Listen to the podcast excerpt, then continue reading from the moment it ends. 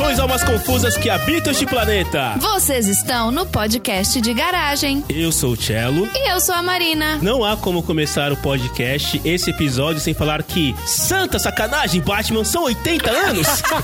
Não são 80 anos, são 80 anos mais um, porque aqui no podcast de garagem a gente é diferentão. 80 anos mais um. É isso aí. Estagiário, já sabe o que fazer, né? Tira essa trilha sonora meia boca aí de jazz, de, do desenho lá da Pixar, que até agora ninguém descobriu qual que é, e bota a trilha do Batman, porque é isso, a gente vai falar de Batman 80 anos mais um. E toda vez que eu falar Batman, eu vou tentar falar assim, Batman. Não tem. Nossa, tá. E quem é que te trouxe aqui na garagem, chefinha, pra poder fazer isso? Vamos inverter agora. Você faz a primeira pergunta, eu faço a segunda. Eu vou fazer. Nossa, gente, que nervoso. Tá bom. Vamos primeiramente pro dia do Batman 80 mais um. A gente trouxe o dono da garagem. André, me conta uma coisa. Se a gente enfileirar tudo que você tem do Batman, quantas voltas a gente dá na borda da Terra plana? Na borda da terra plana. Dá, dá pra chegar na borda. eu Dá pra acho. chegar na borda, né, Trevi? Dá pra chegar. Muito bem, muito É bem. pouca coisa. Fora isso, fora grande Andrezinho, que é dono, proprietário aqui da garagem, que nos fornece o espaço para que possamos fazer essa zona chamada podcast. Temos também meu irmão de fé camarada, Bunnyman. Bunnyman que é o cara que eu conheço, assim, que pelo menos o primeiro cara que eu conheci que mais gosta de Batman, que, diz- que coleciona as paradas de Batman. Batman, a pe- o Batman não. Bunnyman. Bunnyman. E pronto. Foram 80 anos mais um. A pergunta é, será que na festa de 80 anos do Batman teve bate-picolé, bate-brigadeiro? Como você acha que foi a festa de 80 anos do Batman? Olha, o pessoal bateu palma pra caramba quando rolou o pique-pique. Teve bate-palma? Ei, ei, já foi a primeira pergunta. Vai anotando aí, estagiário, quer dizer, a primeira piadoca. Vai anotando. muito bem, muito bem. É isso aí. E então, chefinha, o que, que a gente faz agora? Agora a gente chama o nosso terceiro convidado, porque nós estamos diferentex. Isso, tá fudido estagiário, vai, vai editar O estagiário cinco, aprendeu a editar agora, então a gente tá ficando audacioso. Dudu, Dudu, com internet. Me conta uma coisa, Bruce é um nome aceitável pra uma criança na atualidade ou é muito poser? Eu vou responder igual o Batman. Bruce sempre será um nome aceitável. Qualquer situação. Então tá bom. E, ô Batman, abre a porta da garagem, vai. Abre a porta da garagem.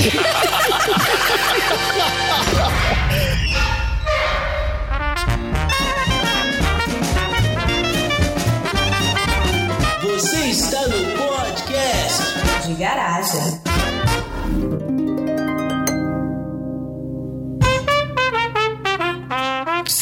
Sim, vamos lá então. Batman, né, cara? Eu, assim, minhas queridas almas confusas que acompanham esse podcast, vocês não têm ideia do que é a pauta deste programa aqui. Nós que somos pessoas que invariavelmente não seguimos a pauta, estamos aqui com, com os nervos em frangalhos por não saber exatamente como tratar com uma pauta desse tamanho. E, pra variar, eu vou começar saindo da pauta e pergunto para o senhor pauta, que é o André. Andrezinho, por que que o Batman tem essa oferece esse fascínio entre as pessoas? Por que, que as pessoas acham o Batman um herói tão fascinante? Por que que ele é tão diferente assim dos outros heróis? Por que, o que que o Batman tem? Cara, eu acho que é um, um mix de coisas. Eu acho de verdade que é o. Primeiro, porque é um personagem que é humano, então a gente consegue se relacionar com ele, apesar de que, né? Humano de história em É, quadrinhos. uma história de quadrinhos, é verdade. Mas, né? Mas assim, não, mas acho que tem isso mesmo. Ele é humano e ele é um, é um personagem que ele tem uma. É um personagem bem- flexível no sentido narrativo da coisa. Assim, você- por ele ser humano, ele tem muitas fraquezas. Então você consegue criar vários tipos de história com o personagem. Você pode abordar ele de uma forma, sei lá, mais, é, é, mais emocional, ou de uma forma mais psicológica, ou mais é, de ação, física e tal. Então ele, como personagem, é um personagem muito rico, assim, em termos de possibilidades de histórias. E acaba que você tem muita história muito boa do Batman. Tem muita história também. mas tem muita história muito boa. Então, é um personagem que ao longo do tempo, todos os caras que trabalharam ou trabalham com quadrinhos, assim, os mais tops, todos escreveram em algum momento, trabalharam com Batman. Então, assim, ele tem uma história muito, muito rica também. Então, acho que é isso, cara. Eu, eu gostaria de ouvir a opinião dos outros ah, do, do painel, pra saber se concordam com a minha análise altamente abalizada. Painel. Comic Con, é a Comic Con Pronto. do PDG. PDG Com.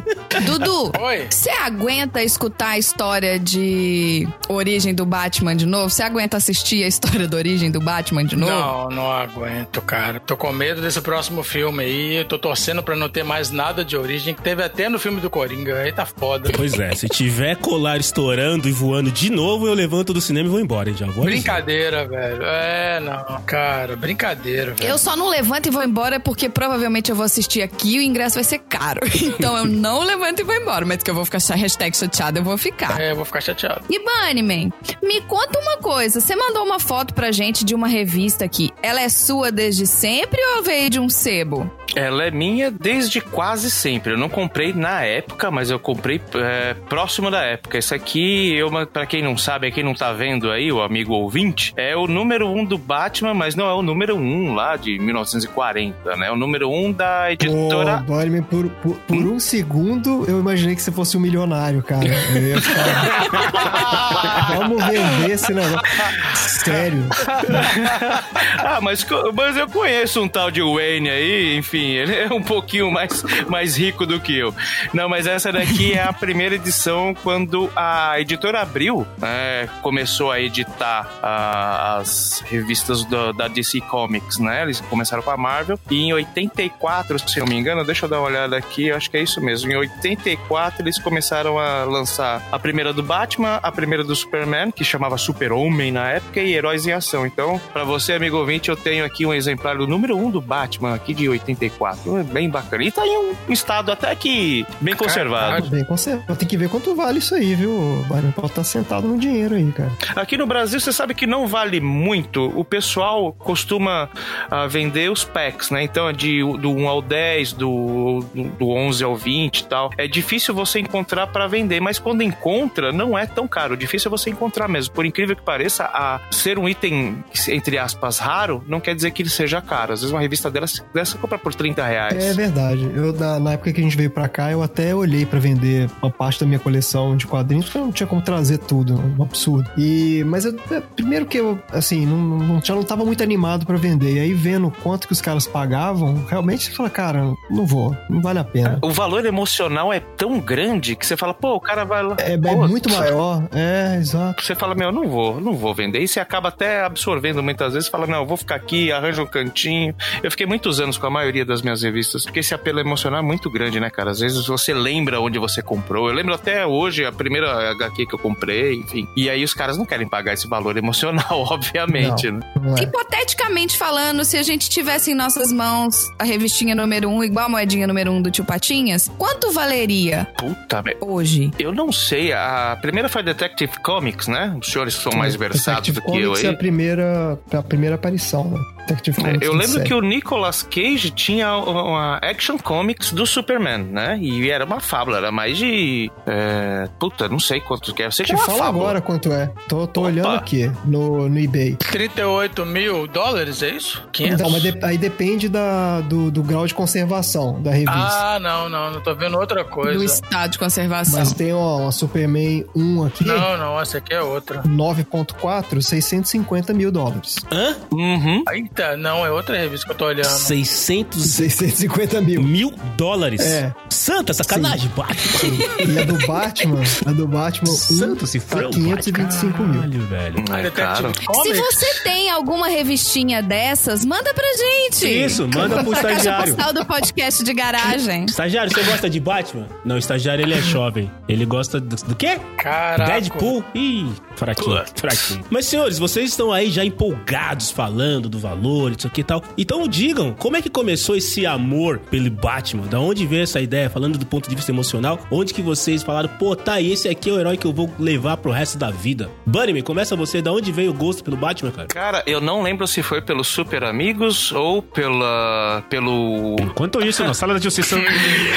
pelo seriado, né, dos anos 60, né, que passava nos anos 80, não sou tão velho assim, é, ou foi pelos próprios quadrinhos. Eu acho que os quadrinhos vêm um pouquinho depois, mas eu tenho essa dúvida se foi pelos Super Amigos ou foi pelo seriado. Inclusive, eu cheguei a capular aula nos meus altos seis anos de idade durante um mês. Criança delinquente. É, quando tentar contar rapidamente, eu gostava tanto daquele seriado dos anos 60 que minha mãe ia trabalhar e eu estudava de manhã e meu pai já era aposentado e ele ficava cuidando de mim, né? Então ele me levava pro prezinho e depois me buscava meio-dia dia eu tava em casa, missão cumprida. E passava 8 horas da manhã, se não me engano, era na Globo na época. E eu, 8 horas da manhã, eu já tinha que estar no Brasil. Eu falava, pai, pô, deixa eu ver, né? 8 horas da manhã é o horário nobre e bizarro, né? Exato. É às 8 da noite, só que não. Aí eu falava, pô, pai, deixa eu ver só hoje, né? E esse só, ele falou, ah, tá bom, só hoje. E esse só hoje ficou um mês. Até que minha mãe chegou um, um- um chegou algumas horas mais cedo do trabalho e falou, moleque, o que, que você tá fazendo aqui? Cara, pô, por que, que você não levou ele pro... filme?" Eu falei, não, o menino queria ver televisão, eu deixei. Meu, foi uma briga em casa e fiquei um mês, né? Eu lembro até hoje, eu, voltando pra escolinha e a tia batendo palma, nossa, a gente não tinha, naquela época, o telefone era uma raridade, né? E ficaram todo mundo feliz, pensaram que tinha acontecido alguma coisa comigo, enfim, tudo tal. E meu pai foi passar o cara, não, aqui teve uns probleminhas aí e tal, e não, não pôde ir pra escola. Mas o Batman me fez perder um mês de, de, de, de prezinho, cara. E ele e o Superman, eu acho que são, são dois personagens iguais e diferentes ao mesmo tempo, né? A luz e as trevas, né? Então acho que um completo hoje eu tenho, o outro e eu tenho esses dois no coração desde sempre, mesmo sendo um marmanjo de cabelo branco, cara. E quando então você viu os dois na, na tela do cinema, deve ter sido um orgasmo. Guarde essa informação pra depois, porque a gente quer saber do Dudu. Dudu, da onde veio a paixão pelo Batman? Com certeza foi do desenho do Super Amigo, sim. E aí, quando eu era criança, eu não sei qual idade, cara, eu fiz um aniversário dos super-heróis e eu queria vestir de Batman. É. Você foi nesse aniversário. Eu lembro André Tô foi- sentindo que tá vindo um rancor aí. foi de Superman e eu fui de, Ba- eu fui de Batman, Exato. porque era o meu aniversário. Queremos Que foto disso, pelo amor de Deus. Com certeza. Mas a minha mãe me fez o favor de comprar um pijama do Batman. Porque tava muito calor. Meu aniversário é em fevereiro, eu não faço. Então eu não tinha um pijama nem com manga comprida, nem nada. Eu fiquei chateado porque não era calça, não era manga comprida. Isso eu não esqueço nunca. Era uma bate-bermuda com uma bate... Não tinha os Era uma bate-músculos. bate-bermuda, não tinha. Uma Nossa, esses, bate-camiseta. esses, esses uniformes agora, né? Essas fantasias de agora são incríveis, cara. Cara, fala a verdade, dá vontade, dá vontade de ser criança hoje em dia, né, meu? É muito, dá, muito dá legal sim. essa Não, hoje é muito pô. mais legal. Porra, muito Essa mais festa legal. traumatizou todo mundo, porque eu lembro, como se fosse hoje, também que eu fiquei indignado que a minha fantasia de super-homem era uma camisa regata. Era uma regata de super-homem. Era uma regata de É. super-homem. E eu falava, mas, o super-homem não usa regata. Era uma regata de super-homem, É o exatamente. super-homem do Havaí, né, meu? Pô, inacreditável. É. Pô, essa de fantasia é complicada. Quando eu era criança, né, todo, a gente queria ter fantasia de tudo, tudo, de tudo um pouco. E minha madrinha me deu uma camiseta do Robin, cara. E eu Ah. falei, pô, pô, é madrinha, por errado, que, que não né, é do cara? Batman, meu? Não, muito porque tem o errado. R, o R de Ricardo. Eu falei, não, Nossa. tá tá errado. Errou feio, errou rude. Mas você deu sorte que não ganhou a roupa do Ricardito, então. Pô, tá horrível, né? O André não falou de onde veio o gosto dele pelo Batman. Manda lá. É desde sempre, desde o berço, né? É, desde sempre. Mas eu tava lembrando que eu, quando eu era nessa, na, idade que o Dudu tá falando, que a gente era pequeno, eu gostava mais do Super-Homem, na época do desenho animado do, daquele Super Amigo. Quem chamou esse cara? Kiki? E aí eu, gost- eu passei a gostar mais do Batman, foi quando teve aquele filme maldito do, do, do de 89, Não do Tim é Burton. maldito. Esse filme não é Eu- maldito. Ai, vamos chegar vamos- lá. vamos Vamos, é chegar de lá. 89? Qual que é o de 89? É o do Michael Keaton. É o Batman do Tim Burton. Ah, do Michael Do Keaton. Michael Keaton, isso. é Esse não é Não, mas peraí, mas, mas, mas você, mas você tá 50 anos depois, hein? É, então. Vamos guardar. É. Quando- exato. Mas quando eu vi o filme, eu fiquei maluco. E aí, na- na casa do pai do meu padrasto, ele tinha uma biblioteca. E nessa biblioteca ele tinha um monte de quadrinhos. E aí eu comecei a procurar lá coisas do Batman e tal. E, cara, totalmente esbarrei no Cavaleiro das Trevas. E aí eu li. Nossa. E tinha o que? 11 anos? 10, 11 anos? Cara, fiquei maluco. E aí, Nove anos, 80, 89 o, o Batman. filme, né? O filme, É, 89. por aí. Por aí. 10, 11 anos. E- Aí ele descobriu que o pai do padrasto dele tinha uma biblioteca e a biblioteca começou a sumir as revistas e ninguém até hoje sabe quem foi. Ah, então. E a biblioteca tinha um livro específico que quando você puxava, abria outra biblioteca na parede, que nem a casa do Batman. Escondida. Que nem a Telefone Batman. vermelho. Exatamente, exatamente. Então, pra quem não sabe, pra você ouvinte do podcast de garagem, que assim como eu é apenas um entusiasta e fica empolgada com os filmes e quer só entender um pouco mais, pra Pra você que não sabe, o Batman, ele apareceu, a primeira história dele foi nos anos 40. Foi em 1939, certo? Exato. 1939 é anos 40? Exato. Não. Não, anos 30. É, tecnicamente não, né? Mas. Ah, mas que cara, não. é, é, é. É, Essa, essa, foi, essa foi a discussão de janeiro e nós já, já passamos de janeiro de 2020, gente. Vamos lá. Qual foi o impacto dessa história, André? Como é que foi? Como é que essa história apareceu no, né, no mercado de quadrinhos? Qual que foi a- o impacto? Ah, então, isso, isso é uma história interessante mesmo, porque nessa época, revista em quadrinhos era uma coisa relativamente nova, assim, existia história em quadrinhos, mas era publicado em, revi em jornal, né, era tira de jornal. E aí, depois começaram a aparecer as histórias em quadrinhos, meados dos anos 30, e em 1938 saiu a famosa Action Comics número 1, que foi a história que, da origem do super-homem. E essa história foi tipo uma mega, essa revista foi uma mega sucesso. Os caras começaram a fazer um dinheiro absurdo com esse negócio, e daí algum editor da revista lá chegou para um pessoal, os criadores lá, e falou: gente, o negócio é o seguinte, precisa de um outro herói aí que seja do mesmo estilo desse super-homem aí, vamos fazer dinheiro. E isso caiu no colo desse cara chamado Bob Kane, Quem? que na época tinha Bob Kane. Quem? cara, isso é sério que vai fazer essa piada? Caralho. Puta, Então, velho. essa, essa piada sim está há 80 E anos. esses são os inputs do Marcelo no episódio de É, hoje. basicamente é isso. Na hora que chegar no, no A Piada Mortal e no Cavaleiro das Trevas, eu começo a falar sério. Por enquanto eu só vou aloprar. Tá. E o cara, o, o cara era moleque, cara tinha 20 e poucos anos lá. E ele bolou esse personagem, falou, pô, legal. Ele pegou lá um monte de, de influências de personagens da época, de ah, Sherlock Holmes, o Sombra, o Fantasma, não sei o quê, e bolou Não tem a influência do Zorro também? do Zorro também, do Zorro também. E vocês já viram como que era o primeiro, a primeira versão do Batman? Não. Que era com a roupa, vocês não viram isso? Que é uma roupa vermelha. Batman tinha roupa vermelha? Sim, tá na primeira versão do Bob Kane. Ah, tá. Não, é verdade. Isso era o Batman, quando o cara criou. Então ele tinha essa roupa vermelha, ridícula, mais ridícula do que a outra. e aí ele usava essa máscara de, sabe, essa máscarazinha aqui no, de baile que não serve pra nada. É o e tinha é- essa é asa de morcego. O fantasma vermelho com asa. É tipo um fantasma. É, Sem máscara. Um fantasma sem máscara É. e com uma asa de morcego por trás. E aí o É. cara mostrou essa ideia pra um colega dele lá, que era o tal do Bill É Finger. o Space Ghost. Space igual a máscara de Space Ghost. Ele entregou pro cara Space Ghost. esse Esse. Bill Finger. E o cara falou assim, cara, isso aqui tá uma merda. E aí, tipo, deu uma redesenhada no, no negócio. Não sei se o diálogo foi exatamente esse, mas imagino que tenha sido Ah, isso. deve ter sido, deve ter sido. Assim, por que, que a gente, em vez de vermelho, né? Pinta o cara de preto, vamos fazer um negócio mais, né? Bota o capuz no cara e tal. Então, o, de- o Batman que a gente conhece hoje, ele, ele teve essa colaboração desse cara chamado Bill Finger. E eu tô falando isso que é curioso, porque esse cara só foi creditado oficialmente em 2015. Sim, demorou A uma criação do cara, né, Batman. meu? Ah, eu achei que Exato. Ele tinha sido. Que ele começava com azul e cinza. Ele começou com azul, com, com preto Não, e cinza, ele já então. era. É, ele já era preto e cinza. Uhum. Para as almas confusas que nesse momento não estão vendo a imagem, basicamente é um camarada vestido um colã vermelho, com uma cueca preta por cima do colã vermelho, um cinto amarelo e Ok, um check. par de botas Check. pretas. Ou seja, é um, é, é um herói como outro qualquer, não é? É o Space Ghost, gente. Então, E asas de morcego, né? As asas de morcego. é isso. E, e- e loiro, detalhe, loiro. E a capa, é. Né? E com o pega E loiro. rapaz, aquele cabelinho pega É, rapaz eu- que, o, eu- que o Superman tem. Tá muito errado. Quando Isso o cara é falou errado. que tinha que ser parecido com o Superman, o cara levou a sério, né, cara? Que basicamente sério. é um Superman albino. Vamos dizer assim.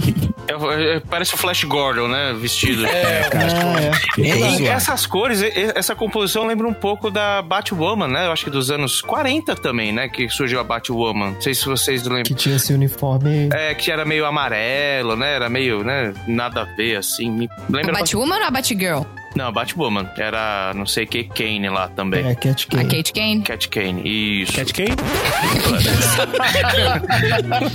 Ai, caralho, velho. O Super-Homem, ele era um herói do bem, né? Ele tinha os, os... A gente não vai virar pro Super-Homem, tá, gente? Eu sei que eu- parece que eu tô desviando da pauta, mas faz sentido. Ele era um super-herói, assim, que voa, né? Ele tava sempre... Ele funciona com a luz do sol, etc. E o Batman, ele é realmente esse oposto do Superman. Mas ele já era, assim, dark nessa época, sabe? Ele já era esse detetive no, no início, ele já era mais sombrio. Sombrio. Ele era, né? Ele foi criado desse jeito. assim, Ele meio que foi criado pra ser um contraste mesmo com o super-homem. Então eles pegaram alguns elementos. Pô, o super-homem é o cara do. Exatamente o que você falou, né? Do sol, do dia, e é um cara heróico, não sei o quê. Vamos colocar um cara nas sombras aqui, uma coisa mais. O conceito dele já era meio que um anti-super-homem, assim. Entendi. Isso já foi proposital. E aí eles, nesse início, eles já trouxeram os vilões ou, ou não? Ou alguns? Como é que foi essa questão? Porque onde se cria, né? Um herói se cria o anti-herói. Então, certamente, para que tenha história, os vilões foram criados. Foram os vilões que a gente conhece hoje? Tinha algum que foi o primeiro e não existe mais? Como é que foi isso? É, quem foi o primeiro? Quem foi o primeiro vilão do Batman? Não, o primeiro vilão acho que não tinha, assim, primeiro vilão no sentido de da primeira história e tal, era um aleatório. Mas assim, os vilões que a gente conhece hoje, todos são, a maioria. A primeira história foi o colar de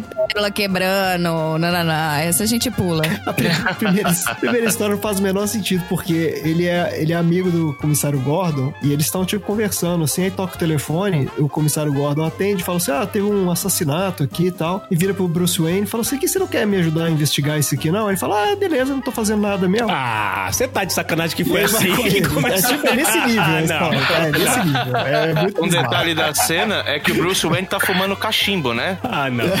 É muito saudável pra um cara atlético ficar fumando Puta, cachimbo, cara. mas enfim. Você, meu amigo milionário que tá aqui do meu lado, gostaria de investigar um assassinato comigo, já que você não tá fazendo nada? Porra nenhuma. Tipo ah, isso. tá, vamos lá. Ah, não. É muito doido.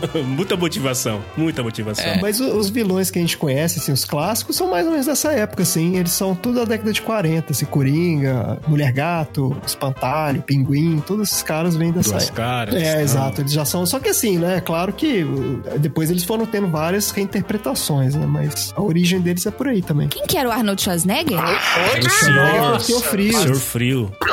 Senhor Frio? Mais pra frente, mais pra frente. Pula, pula, mais Tá longe. Não, tá. Eu quero falar. eu- ele, ele fez parte das minhas memórias, eu quero falar bem dele. É, então, assim, o Batman surgiu, temos os vilões, temos a história. O público-alvo dessas histórias, quem, quem que era nessa época? Eram adultos, eram crianças? Pra quem que era voltada esses, essas histórias do Batman? Cara, eu acho que isso era, era público, era pra, mais infantil mesmo, assim, não era, é que não era bem pra criança, né? Era um, eu acho que era um público geral, acho que os caras não tinham muito essa noção, era pra quem quisesse comprar, na real. Acho que não tinha muito, assim, não era um direcionamento muito infantil, pelo menos no início, assim, bem no início. Depois vai, vai ser, depois pra frente, assim, pra década de 50, 60, vai ser ficar bem idiota. Mas nessa época eu acho que não tinha muito isso, não. Era meio, é, digamos assim, jovens, né? Jovens adultos, sei lá, coisas desse tipo. Entendi. E era só revistinha? Ou tinha, tipo, a manacão de férias? E tinha pôster edition? Ou tinha... Eu não sei o, mana, o manacão de Tô férias. tentando entender, gente. Eu tô, eu tô usando as minhas referências de quadrinhos, dá licença? No meio da revistinha do Batman tinha lá o passatempo, encontre as pegadas do Batman. Exato, resolvo o crime É. no labirinto e tal. Acho o Faz nome dos sentido. vilões do Batman no- na- nas cruzadinhas, né? Essas coisas. Eu não sei se tinha um manacão de férias, cara. Ai, Mas, ô Bunnyman, você, você também teve revista antiga pra caramba, eu lembro, né, cara? Eu, eu, eu e o Bunnyman crescemos juntos, nos formamos juntos, fizemos muita merda juntos. E eu lembro que o Bunnyman tinha na casa dele um, um armário mais cheio de revista. E aí eu não sei se vocês também passavam por isso, mas sempre que eu, eu via, eu, de repente eu tava na casa do Bunnyman, daí eu via uma revista com uma capa interessante. Aí eu pegava pra ler dele, não, você não pode ler essa. Primeiro você tem que ler essa. E ele me dava umas 30 primeiro pra eu ler, pra poder ler aquela. Cara, sério, é- é- eu sempre saía da casa dele, tipo, com 50 gibis. Eu só queria ler uma história. Uma história. Cara, Esse é meu problema com esses quadrinhos de sequenciais. Eu não Putz, consigo cara. acompanhar. Então Ah, eu só gosto de história fechada. É. Eu só pego história fechada. Ah, hoje em dia eu acho que tem que ser, cara, porque não sei se a gente tá evoluindo muito aí na pauta, mas teve vários reboots, né? Não só Teve um monte. Batman, mas um monte de reboot. E aí, uma coisa que me, me dá paura é um negócio que você pega e de repente aquilo, ah, não, isso aqui você desconsidera. Desconsidera como? Eu li. Eu tava lá, eu, tava, eu tenho o material na mão, isso aqui existe. Isso me dá um pouco, É, um pois é. pouco de gastura, Vai, mesmo sendo uma coisa mercadológica. Puta, fala, É. meu, eu, como é que eu vou jogar, sei lá, 20 anos de história fora, cara? Mas enfim, Mas a- tem a que se reciclar, né?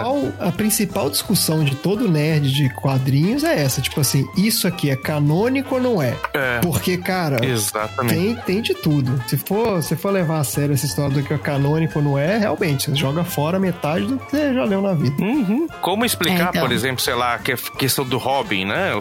O Robin, ele, puta, foi no quinto ano do Batman, no décimo ano, no décimo ano do Batman. Aí você tem todos os outros personagens, né, é, juvenis ali, sei lá, é, o Kid Flash e todos os outros que se envolveram com o Robin, como é que você explica cronologicamente que às vezes um, um, um ajudante pode ser mais velho do que o, o, personagem principal do outro, sei lá, do Flash? Como que o Robin pode ser mais velho do que o Flash, né? Então é, é, é uma bagunça que, se a gente for colocar numa linha do tempo, ela nunca vai ser fechadinha, né, cara? Então é, é, é meio quebra-cabeça. Eu já não tô entendendo.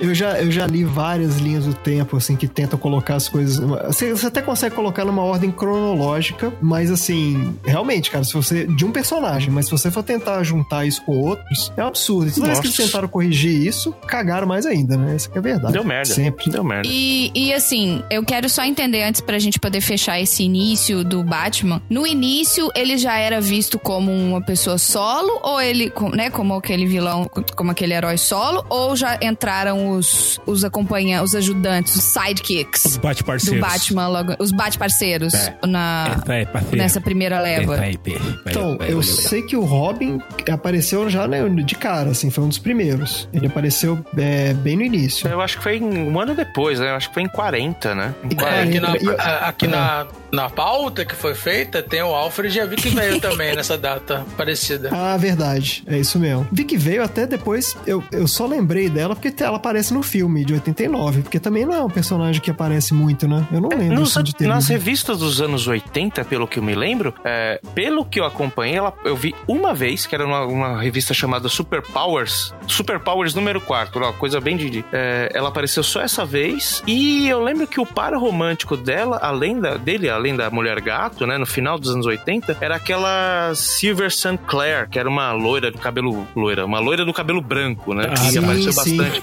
na época do Marshall de- Tava esperando a cor do do cabelo da loira, é mas tudo bem.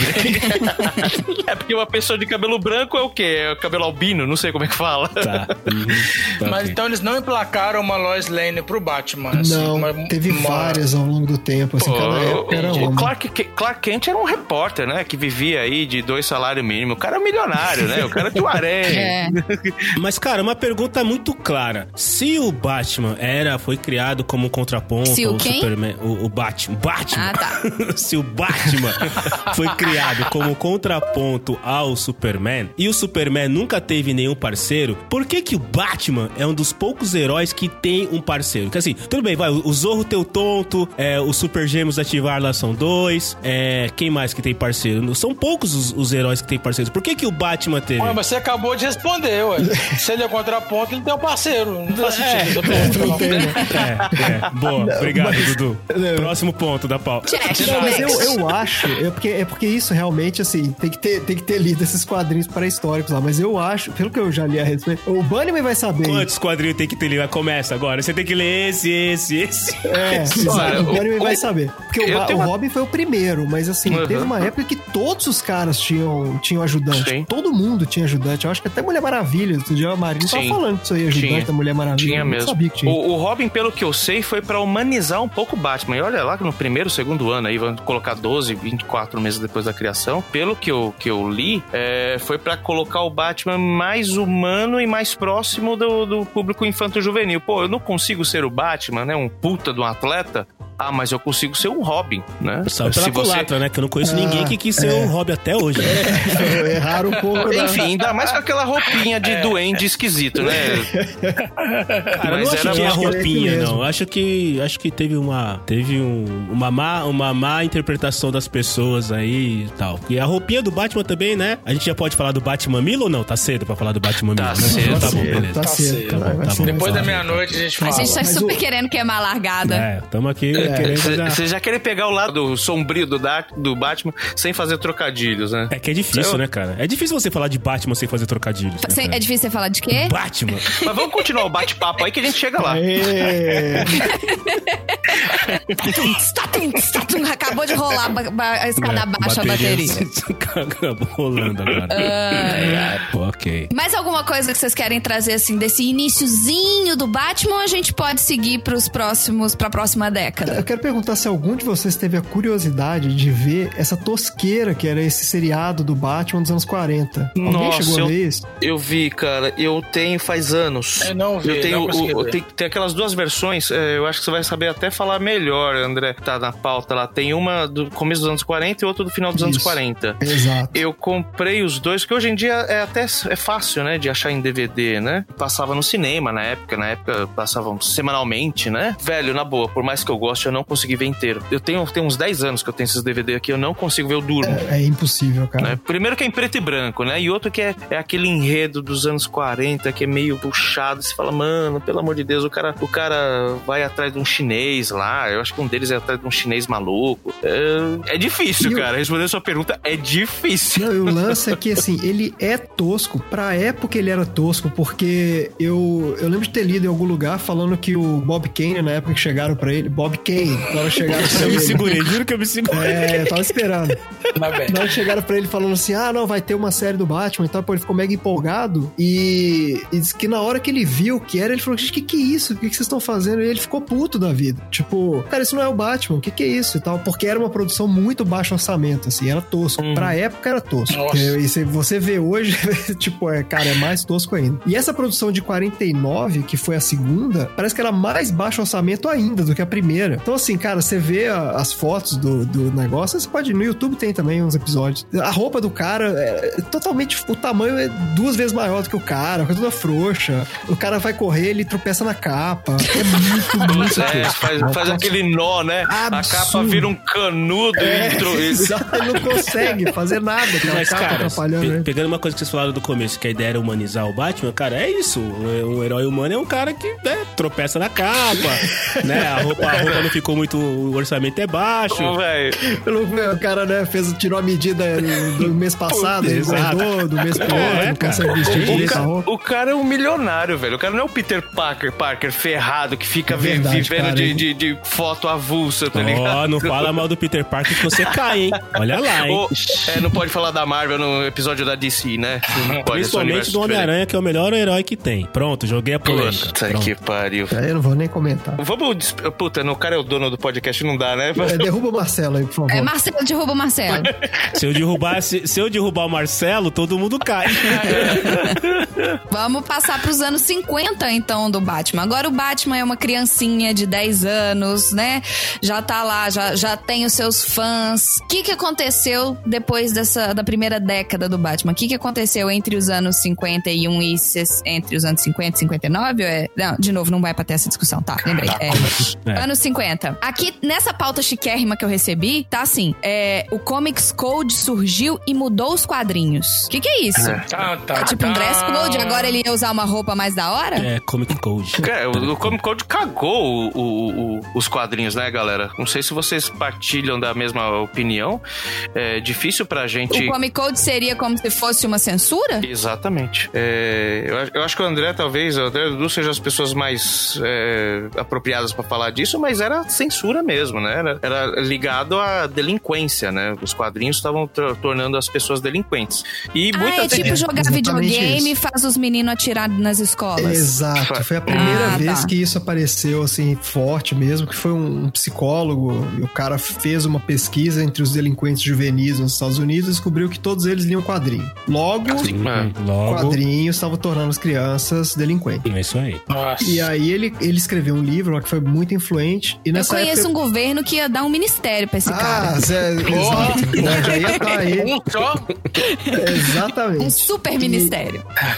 O que é curioso é que nessa época tinha os quadrinhos que faziam sucesso de fato, eram quadrinhos de terror, né? Aqueles contos da cripta. Uhum. Tem várias coisas desse tipo, assim. Tem uns quadrinhos legais dessa época de Sim, terror. assim. sim. E, e o pessoal começou já a ficar. Ah, é, é papo de sempre, né? Satanismo, não sei o quê. E as criancinhas, meu Deus, não sei o quê. E daí a indústria meio que pra. Né, meio que pra tentar, tipo, né, tirar de pauta isso aí. Falar, gente, tá bom, a gente vai criar aqui esse, esse código aqui, que era uma autorregulamentação, né? Que os caras faziam. Tipo assim, agora tudo que sair com o nosso selo de aprovação, vocês podem comprar pras crianças tranquilamente. Então, e, e foi isso. Não, peraí, peraí, peraí. Deixa eu ver se eu entendi. Aqui. Ó, gente, esse aqui é o podcast de garagem e eu, que sou a dona do podcast de garagem, vou fazer um selo que só os podcasts bons vão receber. Era uma associação, É isso? não era, André e Dudu? Ah, tá. É, não- Não, mas é porque esse esse tipo de autorregulamentação é relativamente comum. Assim, igual no Brasil tem isso de propaganda, por exemplo. Essas empresas de, de propaganda todas têm lá um comitê entre eles, que, né, quando alguma empresa, sei lá, manda, faz uma propaganda que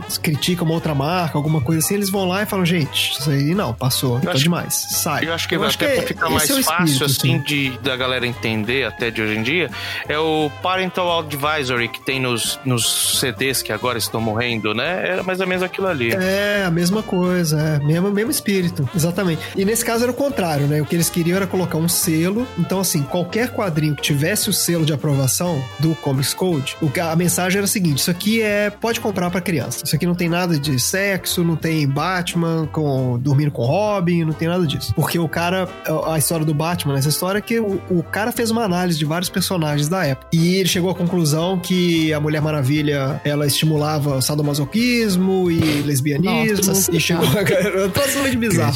E que o Batman e o Robin eram um casal gay, obviamente, que você via isso. Ah, claro. Foi esse cara que lançou isso. Foi, foi ele Esse cara que que lançou isso, exatamente. Foi daí. Foi daí que veio, então, esse- essa história toda? Foi daí que veio essa história. Uhum. Exatamente. Boa, tá vendo? Podcast ensinando pessoas. Provavelmente todas as almas confusas aí conhecem a história de que o Batman É. e o Robin são casal. Tá aí, achamos o culpado da questão O toda. cara trouxe um D menor pra casa, né? Um D menor chamado Dick. E aí, né? Você vai fazer. E Dick ainda, né? O nome, o nome do Dick. de menor era Dick ainda, né? É, pois é. Me ajuda também, né?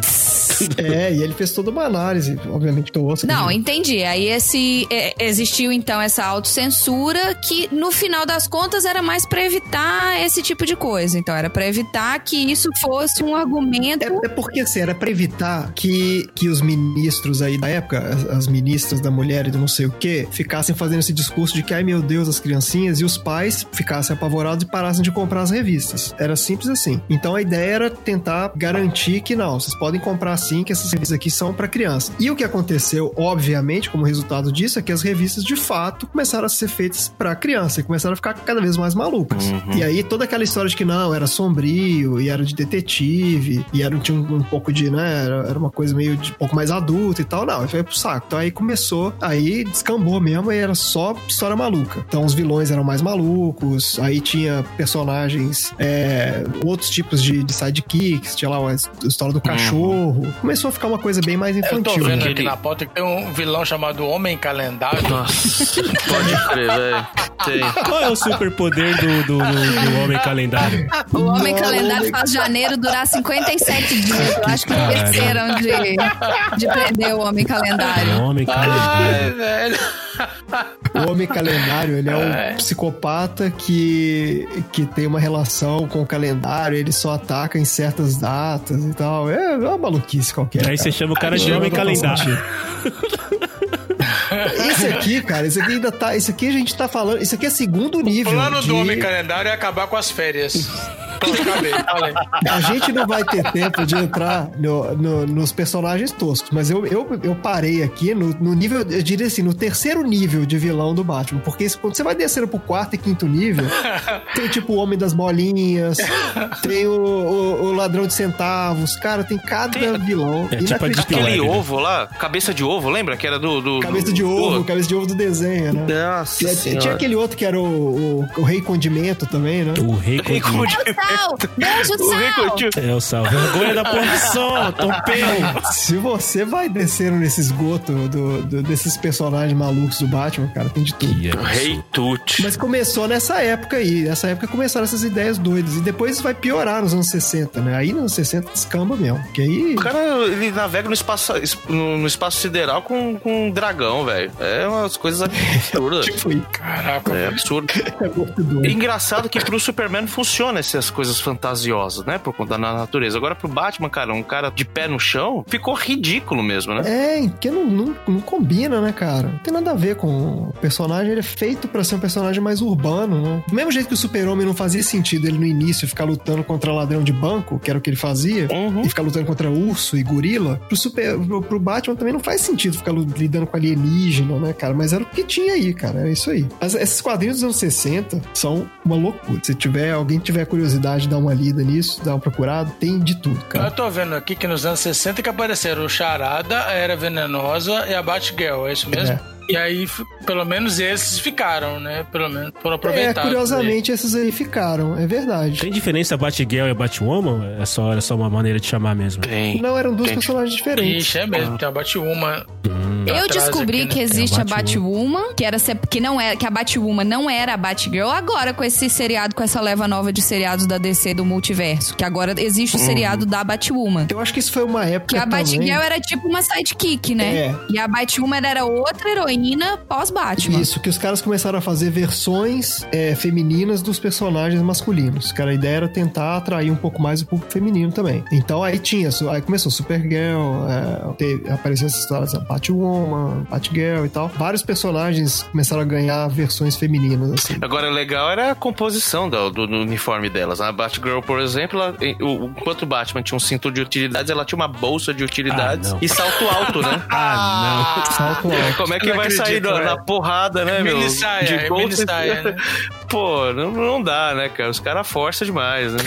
Mas isso é com qualquer personagem feminino, né, gente? Olha aí as guerreiras de armadura dos, dos videogames, que a armadura é do tamanho de um biquíni.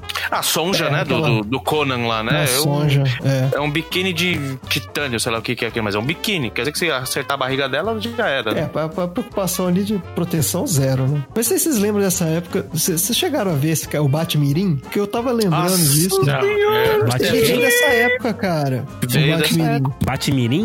O, o Batmirim é a versão do Mr. Mix Split do, do Exatamente. Superman Era lá. o Mr. Sr. Mitsuplique do Batman. Batmirim. E ele porque teve um desenho tô- disso. Vocês não vão, vocês não vão lembrando disso? Tinha um desenho Tinha do um Batman desenho. com o Batmirim. Eu não lembro do Batinha. Batmirim, cara, juro. Eu não tenho. Era eu nunca aquelas aventuras do Batman e Robin, se não me engano, que é final dos anos É, acho que 70, era se não me engano. É, é. O Batmóvel ele era meio turbinado, assim, tinha um barulho gostoso até, né? Bah, era, a única coisa legal mesmo era o som do Batmóvel. E tinha o Katsu do Batmirim. Ele sempre aparecia, né? Ele queria ajudar o Batman. Ao contrário do Mrs. Mrs. que não sei como é que fala até hoje. Ele queria ajudar o Batman mesmo, né? Só que sempre fazia presepada, né? Mas ele era atrapalhado, né? É. Ele não, ele- mas ele era fã. A ideia, olha que coisa maravilhosa. A ideia é que ele era um fã do Batman de outra dimensão, não era isso? E aí ele Exatamente. vem Eu sei, eu nunca vi isso, cara. Era um fã do Batman da quinta dimensão. pra. É, exato. E aí ele aparece e, tipo, começa a tentar ajudar, entre aspas, o Batman, mas só começa a se meter em confusão. E era aí. Tem a mesma bermudinha que eu ganhei de aniversário lá, que eu usei no meu aniversário. Era uma bermudinha. Você tava Já de Batmirim no seu aniversário. Eu tava de Batman no meu aniversário. Bosta. Que personagem que é esse aqui? Homem-Gato. É um É um, homem-gato. é um vilão. É o Tipo Catman. um gato gigante. É o tigrão da Kellogg's. Um homem-gato. É quem? Sei lá, o Paulo Zulu? É. Calvin Raymond? Quem, que- merda, quem que velho. é o homem-gato, velho? E Engraçado que o uniforme dele é alaranjado, né? Do homem-gato? Se não me engano. Se eu não me engano, ele é meio alaranjado, assim. Cara, é muito. Cara, na boa, não, não pode ter um vilão chamado Homem-Gato, velho. O cara não tem moral. É que, é que em português fica feio, né? Em português esquisito, né? É, mas eu lembro que a história desse homem gato era que ele tinha sido criado por uns leões na África, não era isso? E aí ele tinha, tipo, habilidades de, de felino. Ah, meu Era essa Deus. história do homem gato. Pô, se o seu Walt Disney pode fazer com o Mogli, por que, que os caras não, não podem fazer com Não, se fosse o Homem-Leão, né, cara? O Homem-Leopardo, né, cara? O Homem-Onça Pintada, o Homem de dente de sabre, beleza. Mas o Homem-Gato não dá moral pro camarada, né, velho? Não tem jeito. Tem como. Personagens. E nós já podemos falar agora que nós estamos no primeiro longa lá, agora aquela série clássica que a maioria das pessoas conhecem, de 66. Solta a né? trilha sonora, estagiário!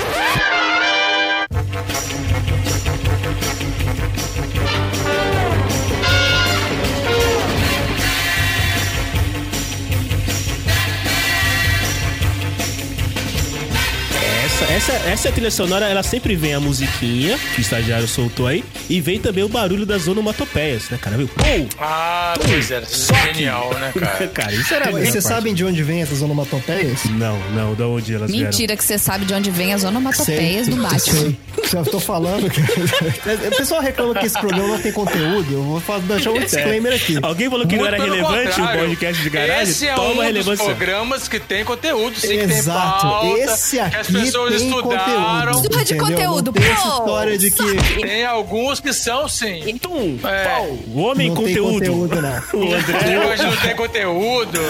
o André está lutando contra o homem conteúdo, o homem irrelevante. O André, ele vai virar, ele vai virar o vilão, o homem conteúdo. Vai virar o homem conteúdo. Que todo vilão começa com, né, com, com essa questão de alguma coisa que incomoda ele. Ele vai virar o homem pauta, talvez? Mas, gente, alguns programas, pera aí, alguns programas são, são fontes de estudo, eles estão eles estão baseados em estudos pra gente poder falar do assunto, ué. E é pra aí- isso que a gente precisa de Pronto, acabou. vocês, pra estudar. É, O, grande, o, o- e o poder do homem conteúdo é, é encher as pessoas de informação até elas aguentarem. Não, pelo amor de Deus, não aguento mais. Ele, você sabia? Recreio, por favor, O recreio. inimigo do homem conteúdo é o senhor fake news, né?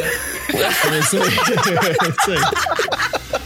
Tá ok? É isso aí. Você sabia que não, não aguento mais informação. Não, só mais uma informação. Você sabia de onde veio os ventiladores?